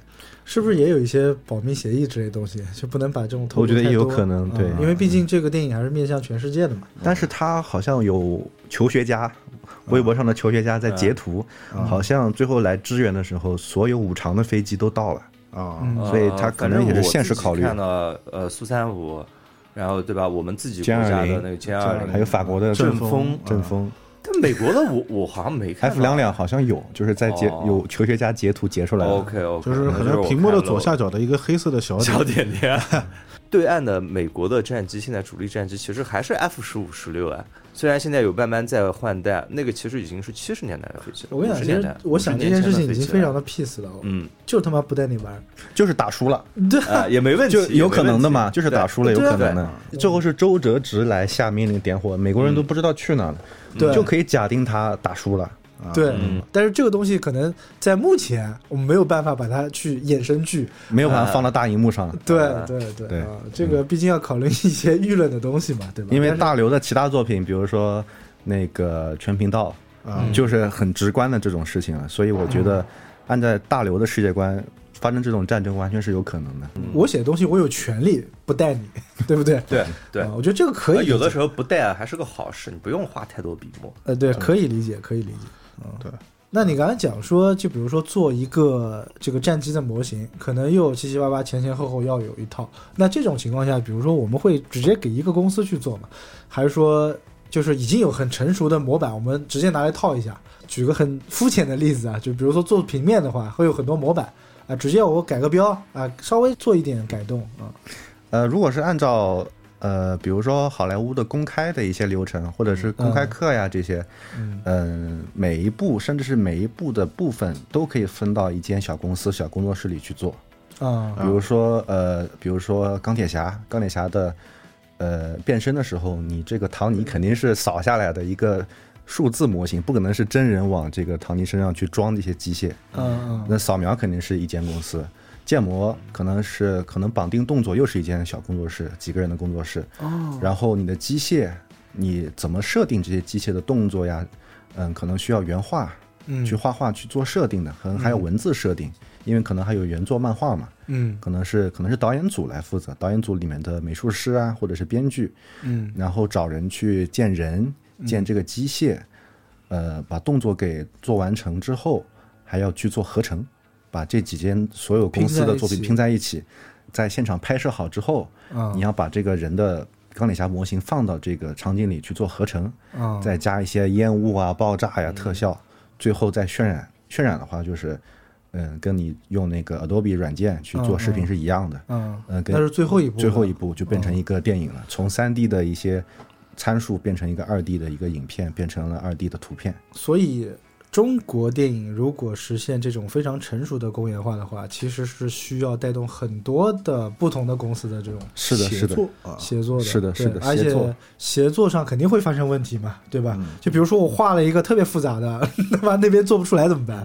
是的，特别考验导演或者导演组的一个掌控能力。嗯对对对对对。所以，为什么中国电影工业化起步或者说是发展比较缓慢的原因，还有一个这么理解的话，那就是它很多零碎的这种边缘的东西，它没有做的很好，没有配套设施，就不是一部电影能够解决的问题。就我感觉就可以这么理解，就理解中国的制造业。我们现在制造业厉害，那是因为我们下游的供应链成熟。嗯，所谓的电影的下游的，我们并不成熟，对，没有那么多工作室，没有那么多公司出来支撑它做。它其实是和制造业是我个人理解是一模一样的，因为它也是工业流水线流程嘛。对对对，呃，我们是有很多代工厂，有很多呃果链公司，比如说以苹果手机为例，嗯。啊，呃，有果它其实是可以自己造一个手机的，但是它没有这个牌子，嗯嗯，没有这个品牌，没有一系列的这些产品服务，它只能给人代工。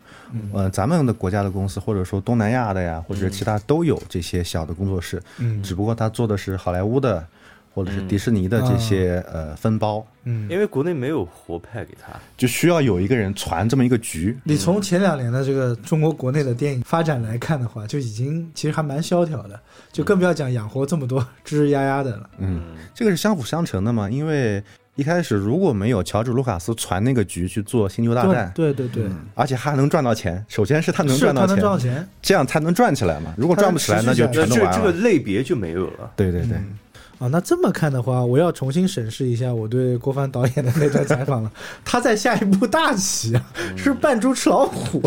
就表面上我很谦虚啊，就是反正我拍其他的拍不好，我就拍拍科幻嘛。结果他是要做这个执剑人，我要把整个局给组起来啊，以他为核心。就相当于我说啊，我篮球打不好，我就只能灌灌篮。你仔细去去去感受一下。对呃对对对，就是有点东西。目前来看，他的这个故事在主流的大的科幻电影当中嗯还挺新颖的。虽然讨论这种范畴的已经特别多了，嗯但我觉得他呃人机交互方式呀，其实还挺新颖的，嗯或者说站在巨人的肩膀上了。嗯，有一个点就是他最后的时候，他说让那个丫丫去记那个随机密码嘛。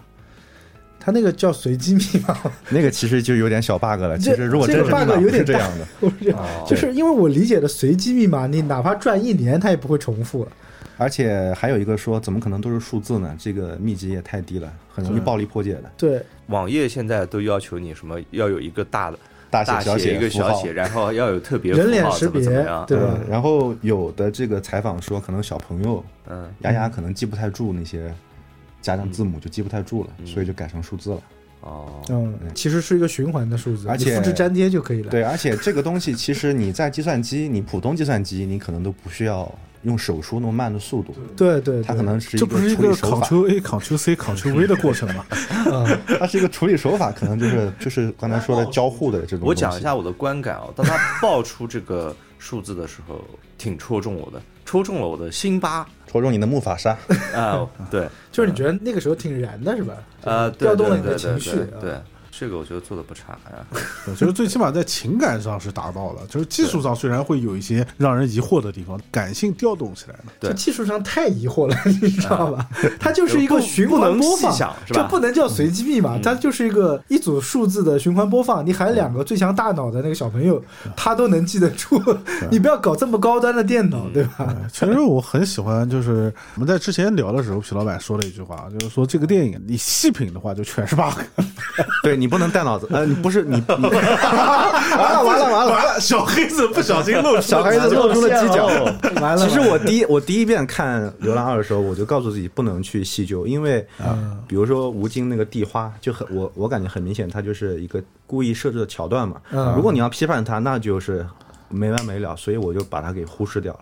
嗯。包括《流浪一》也是的，就很多比如说小演员的问题，这个很常见的一个讨论，我就把它忽视掉了，就不能带这种批判的脑子去看。就要自动屏蔽一些内容。对我可能越是对科幻就比较感兴趣或者要求比较高的，就是安慰自己嘛。脑海当中产生了疑问，然后你并且提了出来，我觉得这个是无可厚非的事情。嗯，带着脑袋看东西，小时候老师都是这么教我们的，嗯，对吧？就是大家都是鼓励我们这么做的，没有老师会鼓励你把脑袋别在裤腰带上看东西。就是提出异议的人啊，我觉得在现在网上就是被攻击的时候，被喷的比较惨被喷的比较惨。嗯然后有大量的粉丝在下面讲说，那是因为你没有具备一定的物理常识，然后你所以你看不懂这个电影。所以这个时候有一部分啊，我不知道是不是很死忠的很三体激进的粉就会跳出来，对你根本不懂科幻，然后就会说这些。嗯对，比较反感的其实是这部分粉丝的这个行为，这个逻辑过程当中是有让人产生疑问的地方，对吧？但你不能因为这个东西你去说别人看不懂还是怎么样的。嗯，我不知道我要看一个电影，我需要具备多大的知识量去看。刚才也说了，如果你真是科学家，你也不一定愿意看这个电影的。对对对，我要想吸收知识的话，我去看纪录片好了。我们比较反感的是，呃，那群特别喜欢的人就不允许，就是观感不好的人提出不同意见，这就有点像。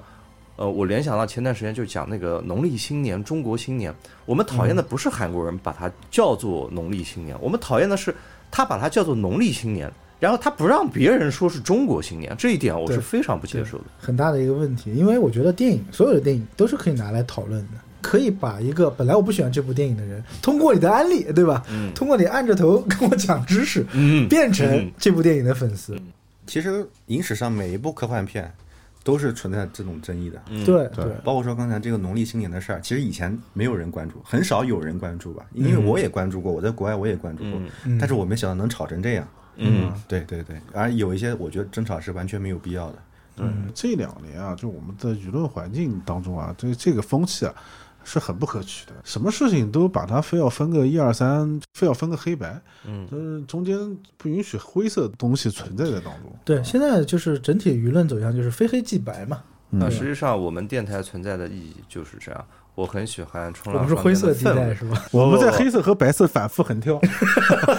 实际上，我们对很多东西没有一个非常统一的意见，但是我们不反对对方说出这样的意见。啊，对对，我们这个电台里面就是希望每个人的意见都有能够被别人认可的地方，而且就是你得允许别人的意识形态存在。嗯，对，啊，这个也是这段时间世界整体往极化发展的一个嗯，避免不了的。以前还能好好讨论嘛，对。现在总要从美国搞华为开始，嗯。不允许别的公司存在了呗，嗯。那就要分个胜负出来了。嗯，对对，说白了，那我就是觉得这一段拍的不好，那我就是觉得这个地花这个东西，然后包括最后韩朵朵用花，然后弄个机械，就拍的既生硬又尴尬。我们用另外一个方式讲，说你喜欢吴京的演技吗？呃我觉得可能没几个人会站出来说，但是每每个人都会说我是吴京的粉丝。嗯，或者最起码我是刘培强的粉丝啊对吧？啊，可能会这么讲。其实我觉得我们不要盯着吴京来喷的嘛，对吧？我们要喷就一起喷。啊，不是这样的，我们几个人代表不同的态度嘛，嗯对吧？有喜欢的，有一般喜欢的，有不是特别喜欢的。那我想说，这部科幻电影，假设我们去掉特技的部分，所有特效的部分以外，呃，光看这个剧情的话，它还剩下些什么？我喜欢它的设定。我也吃它的设定，但我只吃《流浪地球》这一个概念的设定嗯，就是把地球移走这么一个设定。是的，啊，其他的那几个我都看到过，不是一个很特别很新的东西，嗯就是它没有一个独一无二的就是创造性在里面。人工智能，反正是讨论了很多年了，对对吧？然后太空电梯说白了，很多影视作品、动画片里面其实都有。对啊，就是炸掉月球，反正沙鲁也做过嘛，对吧？哎，你说的这些科幻可太硬核了。剧情抛开特效的话，它确实有很多值得丰富的地方，嗯也会让争议少很多，嗯甚至打斗都不用那么打。嗯对但是可能这是一个综合考虑。或者说少放几个傻老外在里面。我还是从整个电影来看，包括特效这些，我觉得是鼓励嘛，但是如果真要讲故事的话，剧情，啊其实剧情都能猜到。嗯但是呢，如果能把这个剧情你能猜到，它能拍出来，也是一种成功。啊，就是你，它不是一种跳脱三界之外这种已经跟不上你的，这个受众会更少。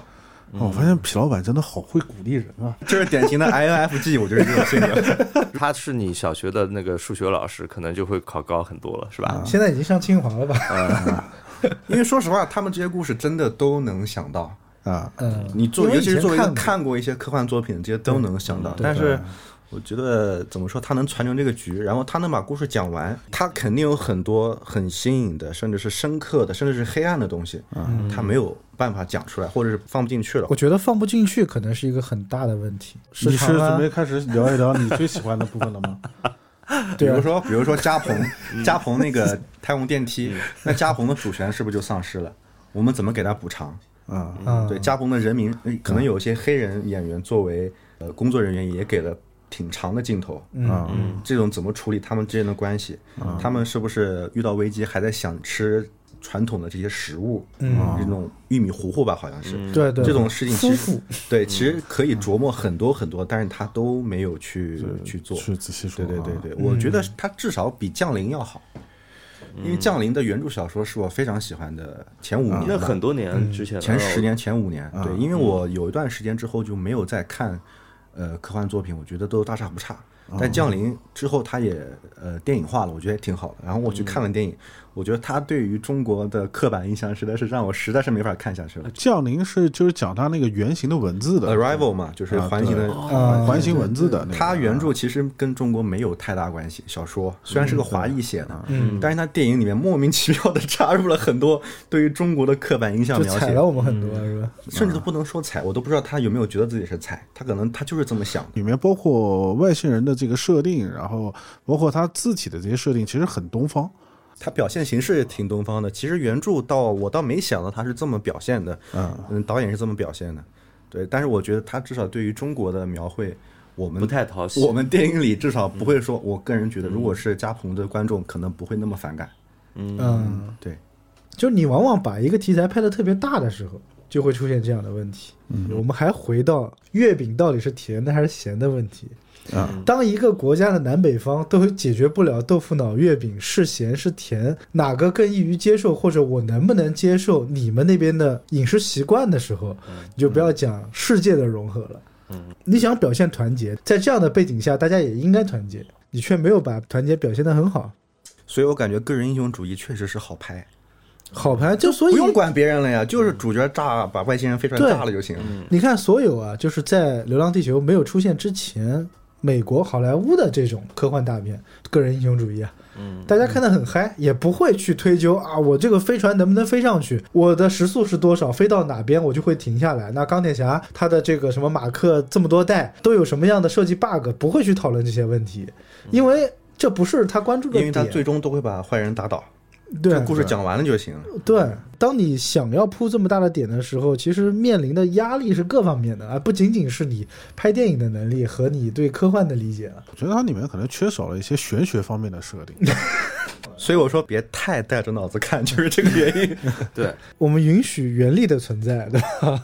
就是甜月饼好吃还是咸月饼好吃？五仁最好吃。就是你没吃过，那我不喜欢吃咸月饼，其实只是因为你还没吃到好吃的咸月饼。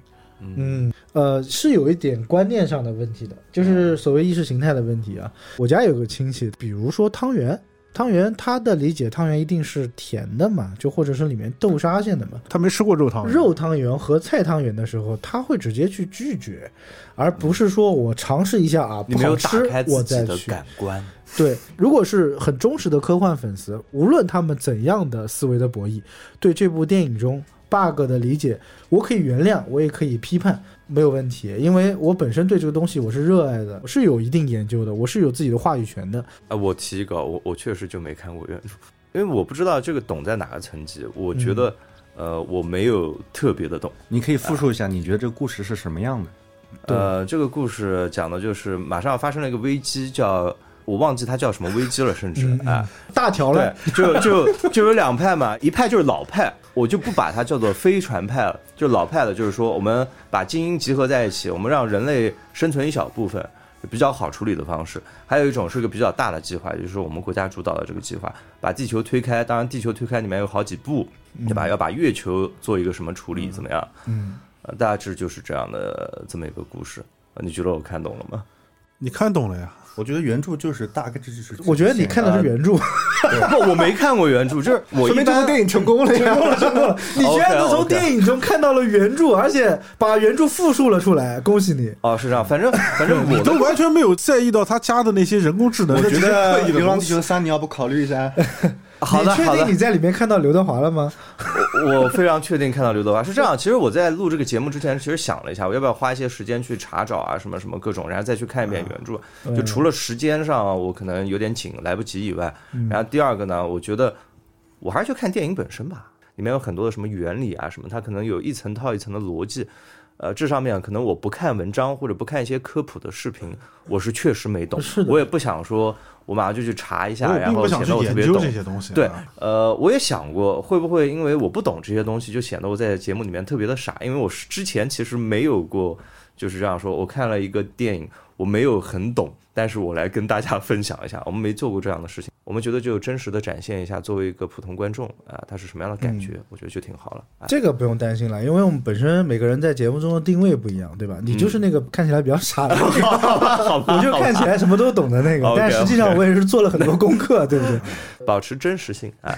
问一个最傻的，就是哎，为什么要坐电梯才能上那个月球啊？我当然他其实是有解释的，但我真的没抓住这个点。坐电梯是到空间站，哦，到空间站，对，呃，到空间站是因为它更加接近一个什么地方，所以因为你在地球上很多大型构建，嗯。因为重力很难去建造难度比较大。嗯。如果你在这个零重力、微重力的环境当中，你很容易建得很大。哦，造飞船什么更容易了 OK OK，行，啊我现在所以我我就负责问这些傻问题，我是问这些傻，这真真的是傻问题。所以那个空间站是为了让他们造大型的这些器具一个是领航。员那个飞船，第二个是月球基地更方便。这个其实因为《流浪地球》的里面的科技，其实跟我们现在已经非常不是说接近吧，很多人都在往那块走了。嗯，比如说太因为二零四几年嘛，嗯也没有相隔太远。它不是那么的未来适应科幻，很多东西都有考虑。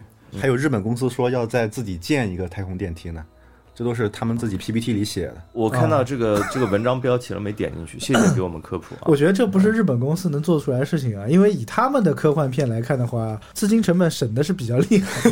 对对对，就是这些东西，比如说空间站，嗯，你现在用飞船，其实上去的话，不可控性啊，然后呃各种乱七八糟都挺复杂的。如果是有电梯的话，你首先不用坐飞船了，你不用担心爆炸。嗯，首先你反正第一次怎么上去，你第十次还是怎么上去的，对就就挺好，确定性比较大。嗯对对对，然后你再往，你人员可以在同步轨道上休整，然后再去火星啊，再去月球，比你从地球上嘚儿发个东西上去，再跳转几步，就理论上来说可控性高一些。哎，那他那个钢索能 钢索，你说的是这部电影吗？钢索我记得不是不是汪淼吗？这个就是现在卡在这儿了呀，搞不定，现在材料技料搞不定，术是吧？对对，很容易就把它给甩断了。复杂的工艺才能做得出来吧？就它的速度里面描写的不是很快，很快，对，它还能反复使用的那个东西，对对，各种方面都是现在要攻克的难题。嗯，反正给他们十年时间吧，二零四四年吧。对，如果你深究的话，就没有意思了。我觉得我自己属于优秀观众，就是他说这个东西，这个太空站，他说怎么是信了。有必要性的。嗯呃，我就相信它有必要性。为什么有必要呢？我可以观影之后，我我去问懂的人。哎，那啊你看懂那个就是李雪健老师演的周哲直这个人物了吗？周哲直这个人物，他是肯定是一个历史人物，对吧？他是一个历史人物的投射。然后其他的，他是个伟人，对吧？啊，对他应该算是我最喜欢的，就是全球最喜欢的政治家。好像你说的是王毅老师是吗？哦，不不不不不，你不要报名字啊！你这胆子是人家真的大。现在不在新闻发言了。这好像好像导演组采访说，他们把以前几十年的他们在联大的一些工作人员的讲话、公开演讲都去啊，包括举手啊什么那些，你能感觉得到他是就是在在历史的一个投射。对对对，嗯就是说尽这个我感觉量尽量保哦持跟历史上人物是真实的，能找到。啊，能找到对应的这种感觉。对对对，特别是他侧面看起来就真的很像了，已经啊。哦，因为本身这个我们的外交人员在国外的一个机构怎么运作的相关的描述的影视作品就挺少的，嗯嗯嗯嗯，所以这块确实是一个空白。如果要是好好拍一下的话，可能也是能引起轩然大波。的。我觉得这种东西就是需要填补的东西很多很多。对，你能拍成一个系列长片，拍成一个电视剧，它怎么跟国外的人交涉的，内部怎么讨论，怎么去协调内部资源，这些都是值得讲的。对，勇敢的鼓励一下这个郭帆导演啊，嗯，胆子再大一点？人家扎克施耐德对吧？学习一下，这个电影《流浪地球》，我们再拍个导演剪辑版，我们弄个六个小时的导演剪辑版出来，不过分吧？是会说有导演剪辑版，但是好像是加了五十分钟的剧情大概情。四个小时，就是它好像粗剪完是四个小时。嗯，啊，我我觉得定价二九九不贵，就是一套嘛，里面这个应该是在流媒媒体发布的，二九九有点贵再啊。送个周边之类的。送哎送个周边嘛。我觉得二九九又会出现一波人去喷它。对啊，就是喜欢的人他一定会去买，不喜欢的人反正喷喷又不花钱，对吧？啊，反正我已经下单了，可能是历史上最便宜的《流浪二》周边，就是十块钱一本的《科幻世界》，啊，二零二三年的。我这么一说，是不是都被抢光了？二零二三年第二期，他会呃送一个封面，双封面，还送一张海报，是啊因为相当值得是吧？超值。对，因为一开始在上面连载的嘛，所以这就做了一个联动。还是夸一下，就是我觉得美术的设定是非常棒的。对，《流浪地球》整个系列啊，就不管是一还是二，里面的很多的美术设定呢，是让我看到了就是具有独创性的好的地方。我看一的时候，第一眼还是很惊艳的。对，因为它的行星发动机和那个运载车，其实我是非常喜欢的。很有重工业的那种设定是很有感觉的，和我们平时所见过的，就是每个苏的这种装备啊都不一样的地方，就是有我们自己的魅力在里面的。虽然我不太喜欢涂恒宇的那部分剧情，嗯。但是他那个 MOS 的计算机的那个造型的设定，我还是挺喜欢的。嗯，啊，就是就是哈尔九千，对。对，还有那个小狗，一个然后包括那个门型的一个机器人，哎，那个小狗有什么用啊？我其实就卖萌用的。就除了卖萌，呃，就是缓解紧张。它的作用就是缓解紧张。我个人感觉就是缓解紧张，但是它最后不是讲你是只军犬吗？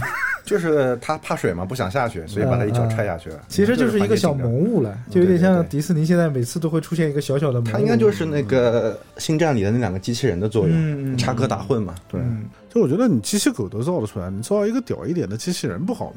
它有点像《星际穿越》里那个方形的，对对对，对他他在里面的定位好像是真实士兵的这个护卫，他也有独自战斗能力，是这样的。他很厉害呀。他武器他有武器嗯，的。我看到他打了，但是也有人是站在那个，就是跟他一起往前走。有很多功能性，当一个扫描的安全门，嗯，那门扫完它还动了，呃，扫完然后那个门还动了，然后 那为什么不能让那个门动，而要让人让人去动？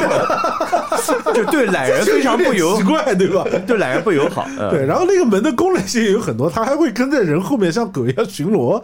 它有很多功能，比如说它能攻击，它还能防御。它不是后来挡海浪。对引起这个潮汐之后，帮那个周哲直挡了海浪嘛？对它还可以就是相当于思维同步一样的啊，就我来操纵这个机器人去到一些我们人类去不了的地方对，啊，有点环太平洋的逻辑。但是理论上来说，这种这么高的两个角很容易被绊倒。对，对，这个和星际穿越那个方形的一样，就是它在工程上不是最优解，嗯但是可能有趣，没人见过。对，就有点像环太平洋一样，对啊，这那东西肯定不是最优解，对造这么大，我觉得那个东西就是进那个跟服务器那边，然后卡住那个门。啊，好吧，对对对，好像是这么回事儿我。说，哎，原来这个造型的设计是为了这一段呀！其实我觉得还是这个设计看起来比较简单，可能比较省钱。我是觉得省钱，对吧？因为你做的太复杂的话，你要做好多个嘛。啊，他们还要应用在一些就是实际上你觉得可以应用的地方。《流浪地球一》其实还是非常成功的，票房收入其实也是非常高的。嗯在这样的一个情况下，二这部电影是一个不差钱的作品，嗯就他肯定不差钱了呀，应该投资大把的来呀。一好像是化缘很多化缘来的，嗯，二可能是刚好能花完这个钱，够花，够花了。可能也不是太富足。对我看的时候还觉得这个电影给了我们一个启示，就是失业潮啊，就是人心惶惶的当下，啊我们去做中介吧。起码到二零四几年的时候，链家还没有倒呢，啊，看到了，是的，是的，是的，啊，但是买房子就不必要了。你看到二零四几年，北京的房价还是那么点，嗯，二零四几年已经变成三百块钱，就是房子已经不重要了，你需要抽签，中介是重要的。对你需要抽签去决定你的这个生存权利，对吧？就是房子都是国家建的，都是世界建的。其实我对于 Moss 他的动机也挺迷的，就是我觉得他无论如何不会站在人类的对立面，但是无论从涂恒宇这条线。隐藏的线，还包括周哲直的这条线，说周哲直其实不止一次在和人工智能去做一个智力上的对抗。Moss 是个智障啊，他要动手，他有千万种方法可以动手，但是他没有动手。他如果说保护人类，我觉得就不会出什么差。他非要写对。你要保护人类文文明，那啊这个就各有各的理解了呀。这个是大刘作品的一个核心，因为《三体》里也是讨论过，到底是人流还是文明流，你留个痕迹就可以了。嗯，他作品一个比较大的命题就是这个，所以可能在这里也卖个关子，就是说啊。让机器人自己去想一想。留下人类文明不需要活体，就是留下活体肯定更好。人类文明如果说它能一直保存在那边的话，比如我们会是不需要说玛雅活体人民，但是已经没有玛雅人了。对啊，比如说你把就是那个《三体》里，我就不超光速了，嗯我就在自己小圈子里过活，你们也别来烦我，嗯嗯，我也不会去发展出武器来打你们。嗯那文明算不算延续了？算不算我们人类能继续活下去？这个有意义吗？可能有人觉得有意义，嗯有人觉得没意义。嗯嗯，然后文明的话，在《流浪地球》里也是这样一个，他抛出了挺多的影子，让你去想，让你去想。嗯，就如果我们刚才也脑补了《流浪二》，应该也会有一些叛军的出现，或者是反对派的出现，对吧？就是大家已经确定了，就像 Moss 他已经预见了会有木星引力危机，最终是太阳氦闪，就是他已经确定了这些事情都会发生。叛军的出现的目的是什么？就是他们为了让地球毁灭吗？还是为了让就是大家不要延续，就拉力岛就算了？我觉得叛军可能大部分人还是想觉得氦闪不会发生，对他们觉得这是一个骗局，啊，就他们觉得这件事情不会发生，我们不相信。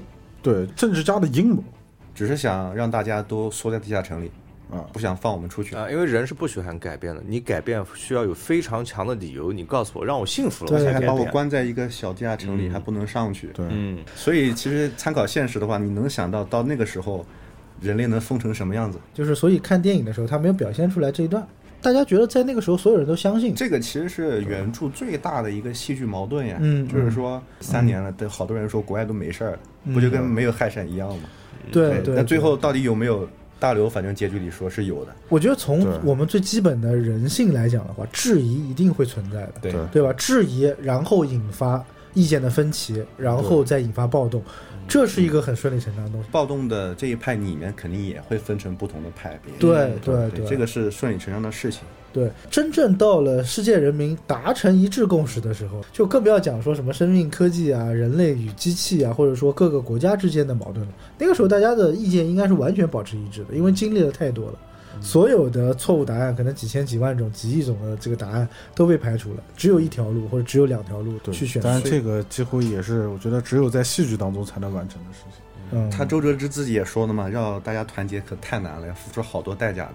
嗯嗯，然后我觉得可能这些危机都是哈尔，都是 Moss 他自己故意搞的。比如说很多危，比如说月球危机和木星危机都是突然出现它这些传感器、预警都停了，都被 Moss 给关了，所以它可能是故意的。比如说，如果这些机器都是呃良好运行的，嗯可能人类就绕过去了。其实我一直有一点疑问啊，如果真的是 Moss 想要干这些事情，我觉得太简单了，就根本没有必要去假借这些所谓的反对者的手去做。我想让这个太空电梯坠落，那我把程序稍微改变一下就好了呀。我觉得可能是资源，我觉得就是资源不够分，嗯就是数字生命和移山计划只够完成一个的，资源不够分。正经的并不是由 Moss 引导的，Moss 造了一个这样一个局，让嗯数字生命派顺理成章的被打压下去了，因为你们造成这么大的一个灾难。灾难啊，从那个技术的角度上，我上次研究了一下数字生命啊，它里面其实提到了一个，就是刚才你们讲空间和资源的一个问题。呃，就是正常情况下，因为数字生命已经在一些比较低等的一个程序中，它已经实现了。嗯，就是早在九零年的时候，它就已经在做这样的这个实验，并且已经实现了。它是会有一些进化之类的。它其实主要就是在跟中央处理器这个运行的时间和储存空间去抢夺和展开这个竞争，因为有了竞争，你才有进化。这个跟人类的进化其实是相同的道理。那刚才听你们这么讲的话，也就是 Moss 它在发展，它也在成长嘛，它也在跟这个所谓的中央处理器去争夺。后面木星危机的时候，它已经基本上是全部掌控了。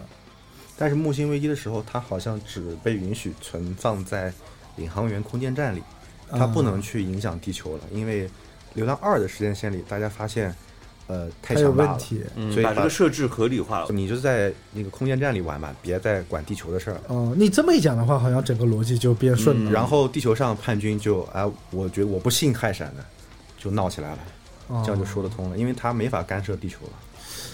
我感觉不这样讨论，真的好像我也没有看懂这部电影。嗯最起码这一部电影是需要很多东西给它做补充的。哎，对对对对对，而且这个我觉得可能你靠一刷、二刷、三刷、四刷也未必能补充得了啊，那它得出一个设定集。对，是的，我觉得这是个好事吧，因为我嗯们、我觉得电影行业需要这样一个这种电影，不能老是爆米花。我觉得这样的电影就应该是这么玩儿。对，呃，像哥斯拉刚出来的时候，他就直接建了一个网站嘛，对吧？就相当于你就是里面的特工嘛，对吧？就后来很多的工业的电影，它出这种周边已经是这种联动式的周边了，而不是单纯的买卖周边了。你在看电影的时候，你把自己带入进去，呃，这种体验感是很不错的。这就是你很喜欢的一系列的电影，给你打造一个完整的宇宙观。啊，对，这就是我最喜欢的。对，即使 John Wick 拍的再烂，但是他打造了一个宇宙观，这就让我很对对对对了对吧？啊，就最后这一点，我觉得太重要了。啊，讲到君位，可 能他就是在潜移默化的把这些宇宙观、世界观给透露给你啊。那呃，我平心而论啊，我觉得《流浪地球二》呢，看出了导演的意图，但是我觉得他做的还不够的明显。刚才我们讲了嘛，有一些条件的限制啊，各方面的限制，他没有把这个世界观展开的过于的完美吧？啊，对，我觉得这个呢，你也别着急，他都这么努力了，嗯啊，你为什么还要黑他呢？嗯，就是给他一些时间成长。我没有黑他，是你是在黑他。我们要划清界限，啊，给他一些时间成长啊，看他下面能交出怎样的答卷。就是在技术发展到现在啊，如果说我们把上海堡垒重新套上流浪地球的外壳，它的评分能不能高一些？其实我个人感觉上海堡垒，呃，就是体系完善的话，它会比流浪地球要好卖一些。嗯，因为它剧本更好懂，它其实就是爱情故事嘛。嗯，就是实在是，就是我是当时吃饭的时候看的，我我我就吃完饭就把关，实在是没有看下去。哦，我看的是原著小说啊，我看的原著小说就是。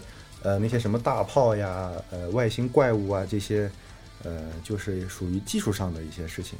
嗯，它本质上作为一个就是这种感情线，我觉得是，嗯，更多更多观众能接受。嗯，就是像。呃，好莱坞的其实更好莱坞一点，你更好懂一些。等于它就是一个爱情故事，把它套在爱情故事也可以，嗯，你看特效也可以，你看科幻也可以。这可能是一种比较简单的电影的拍摄的方式。对对，其实这都不影响的。你可能其他文艺片，你可能拍一个科幻文艺片呀，嗯，对你可能拍一个那个机器人管家呀，嗯，这些都是需要一些特效团队来对帮助的，需要一个项目让这么多公司。有锻炼练手的机会，有生存的权利。这个东西，我个人感觉美剧就是这样的，因为电影很难赚钱了。嗯，电影投资越来越大。嗯嗯，然后你票房必须要越来越高。嗯，很多从业人员你就没有那么多机会，因为你钱市场就是这么大嘛。嗯，所以去下放去做电视剧了，把电视剧把美剧给带火了。对，美剧的质量上来了。嗯，看美剧的人就是能享受到电影级别的一些制作。这是一个道理，对，而且观众对于美剧的期待值和对于电影的期待值也是不一样的。就比如说，你现在告诉我《流浪地球》这是一个电视剧的第一集，所有人应该都会 站立鼓掌，这跟《西部世界》是一个道理，对吧？嗯，其实这个 IP 可以把“流浪地球”四个字给去掉了，反而“移山计划”这四个字让我觉得更加的贴切啊，就像我们中国的这个科幻电影一样的，我觉得需要一个移山的过程。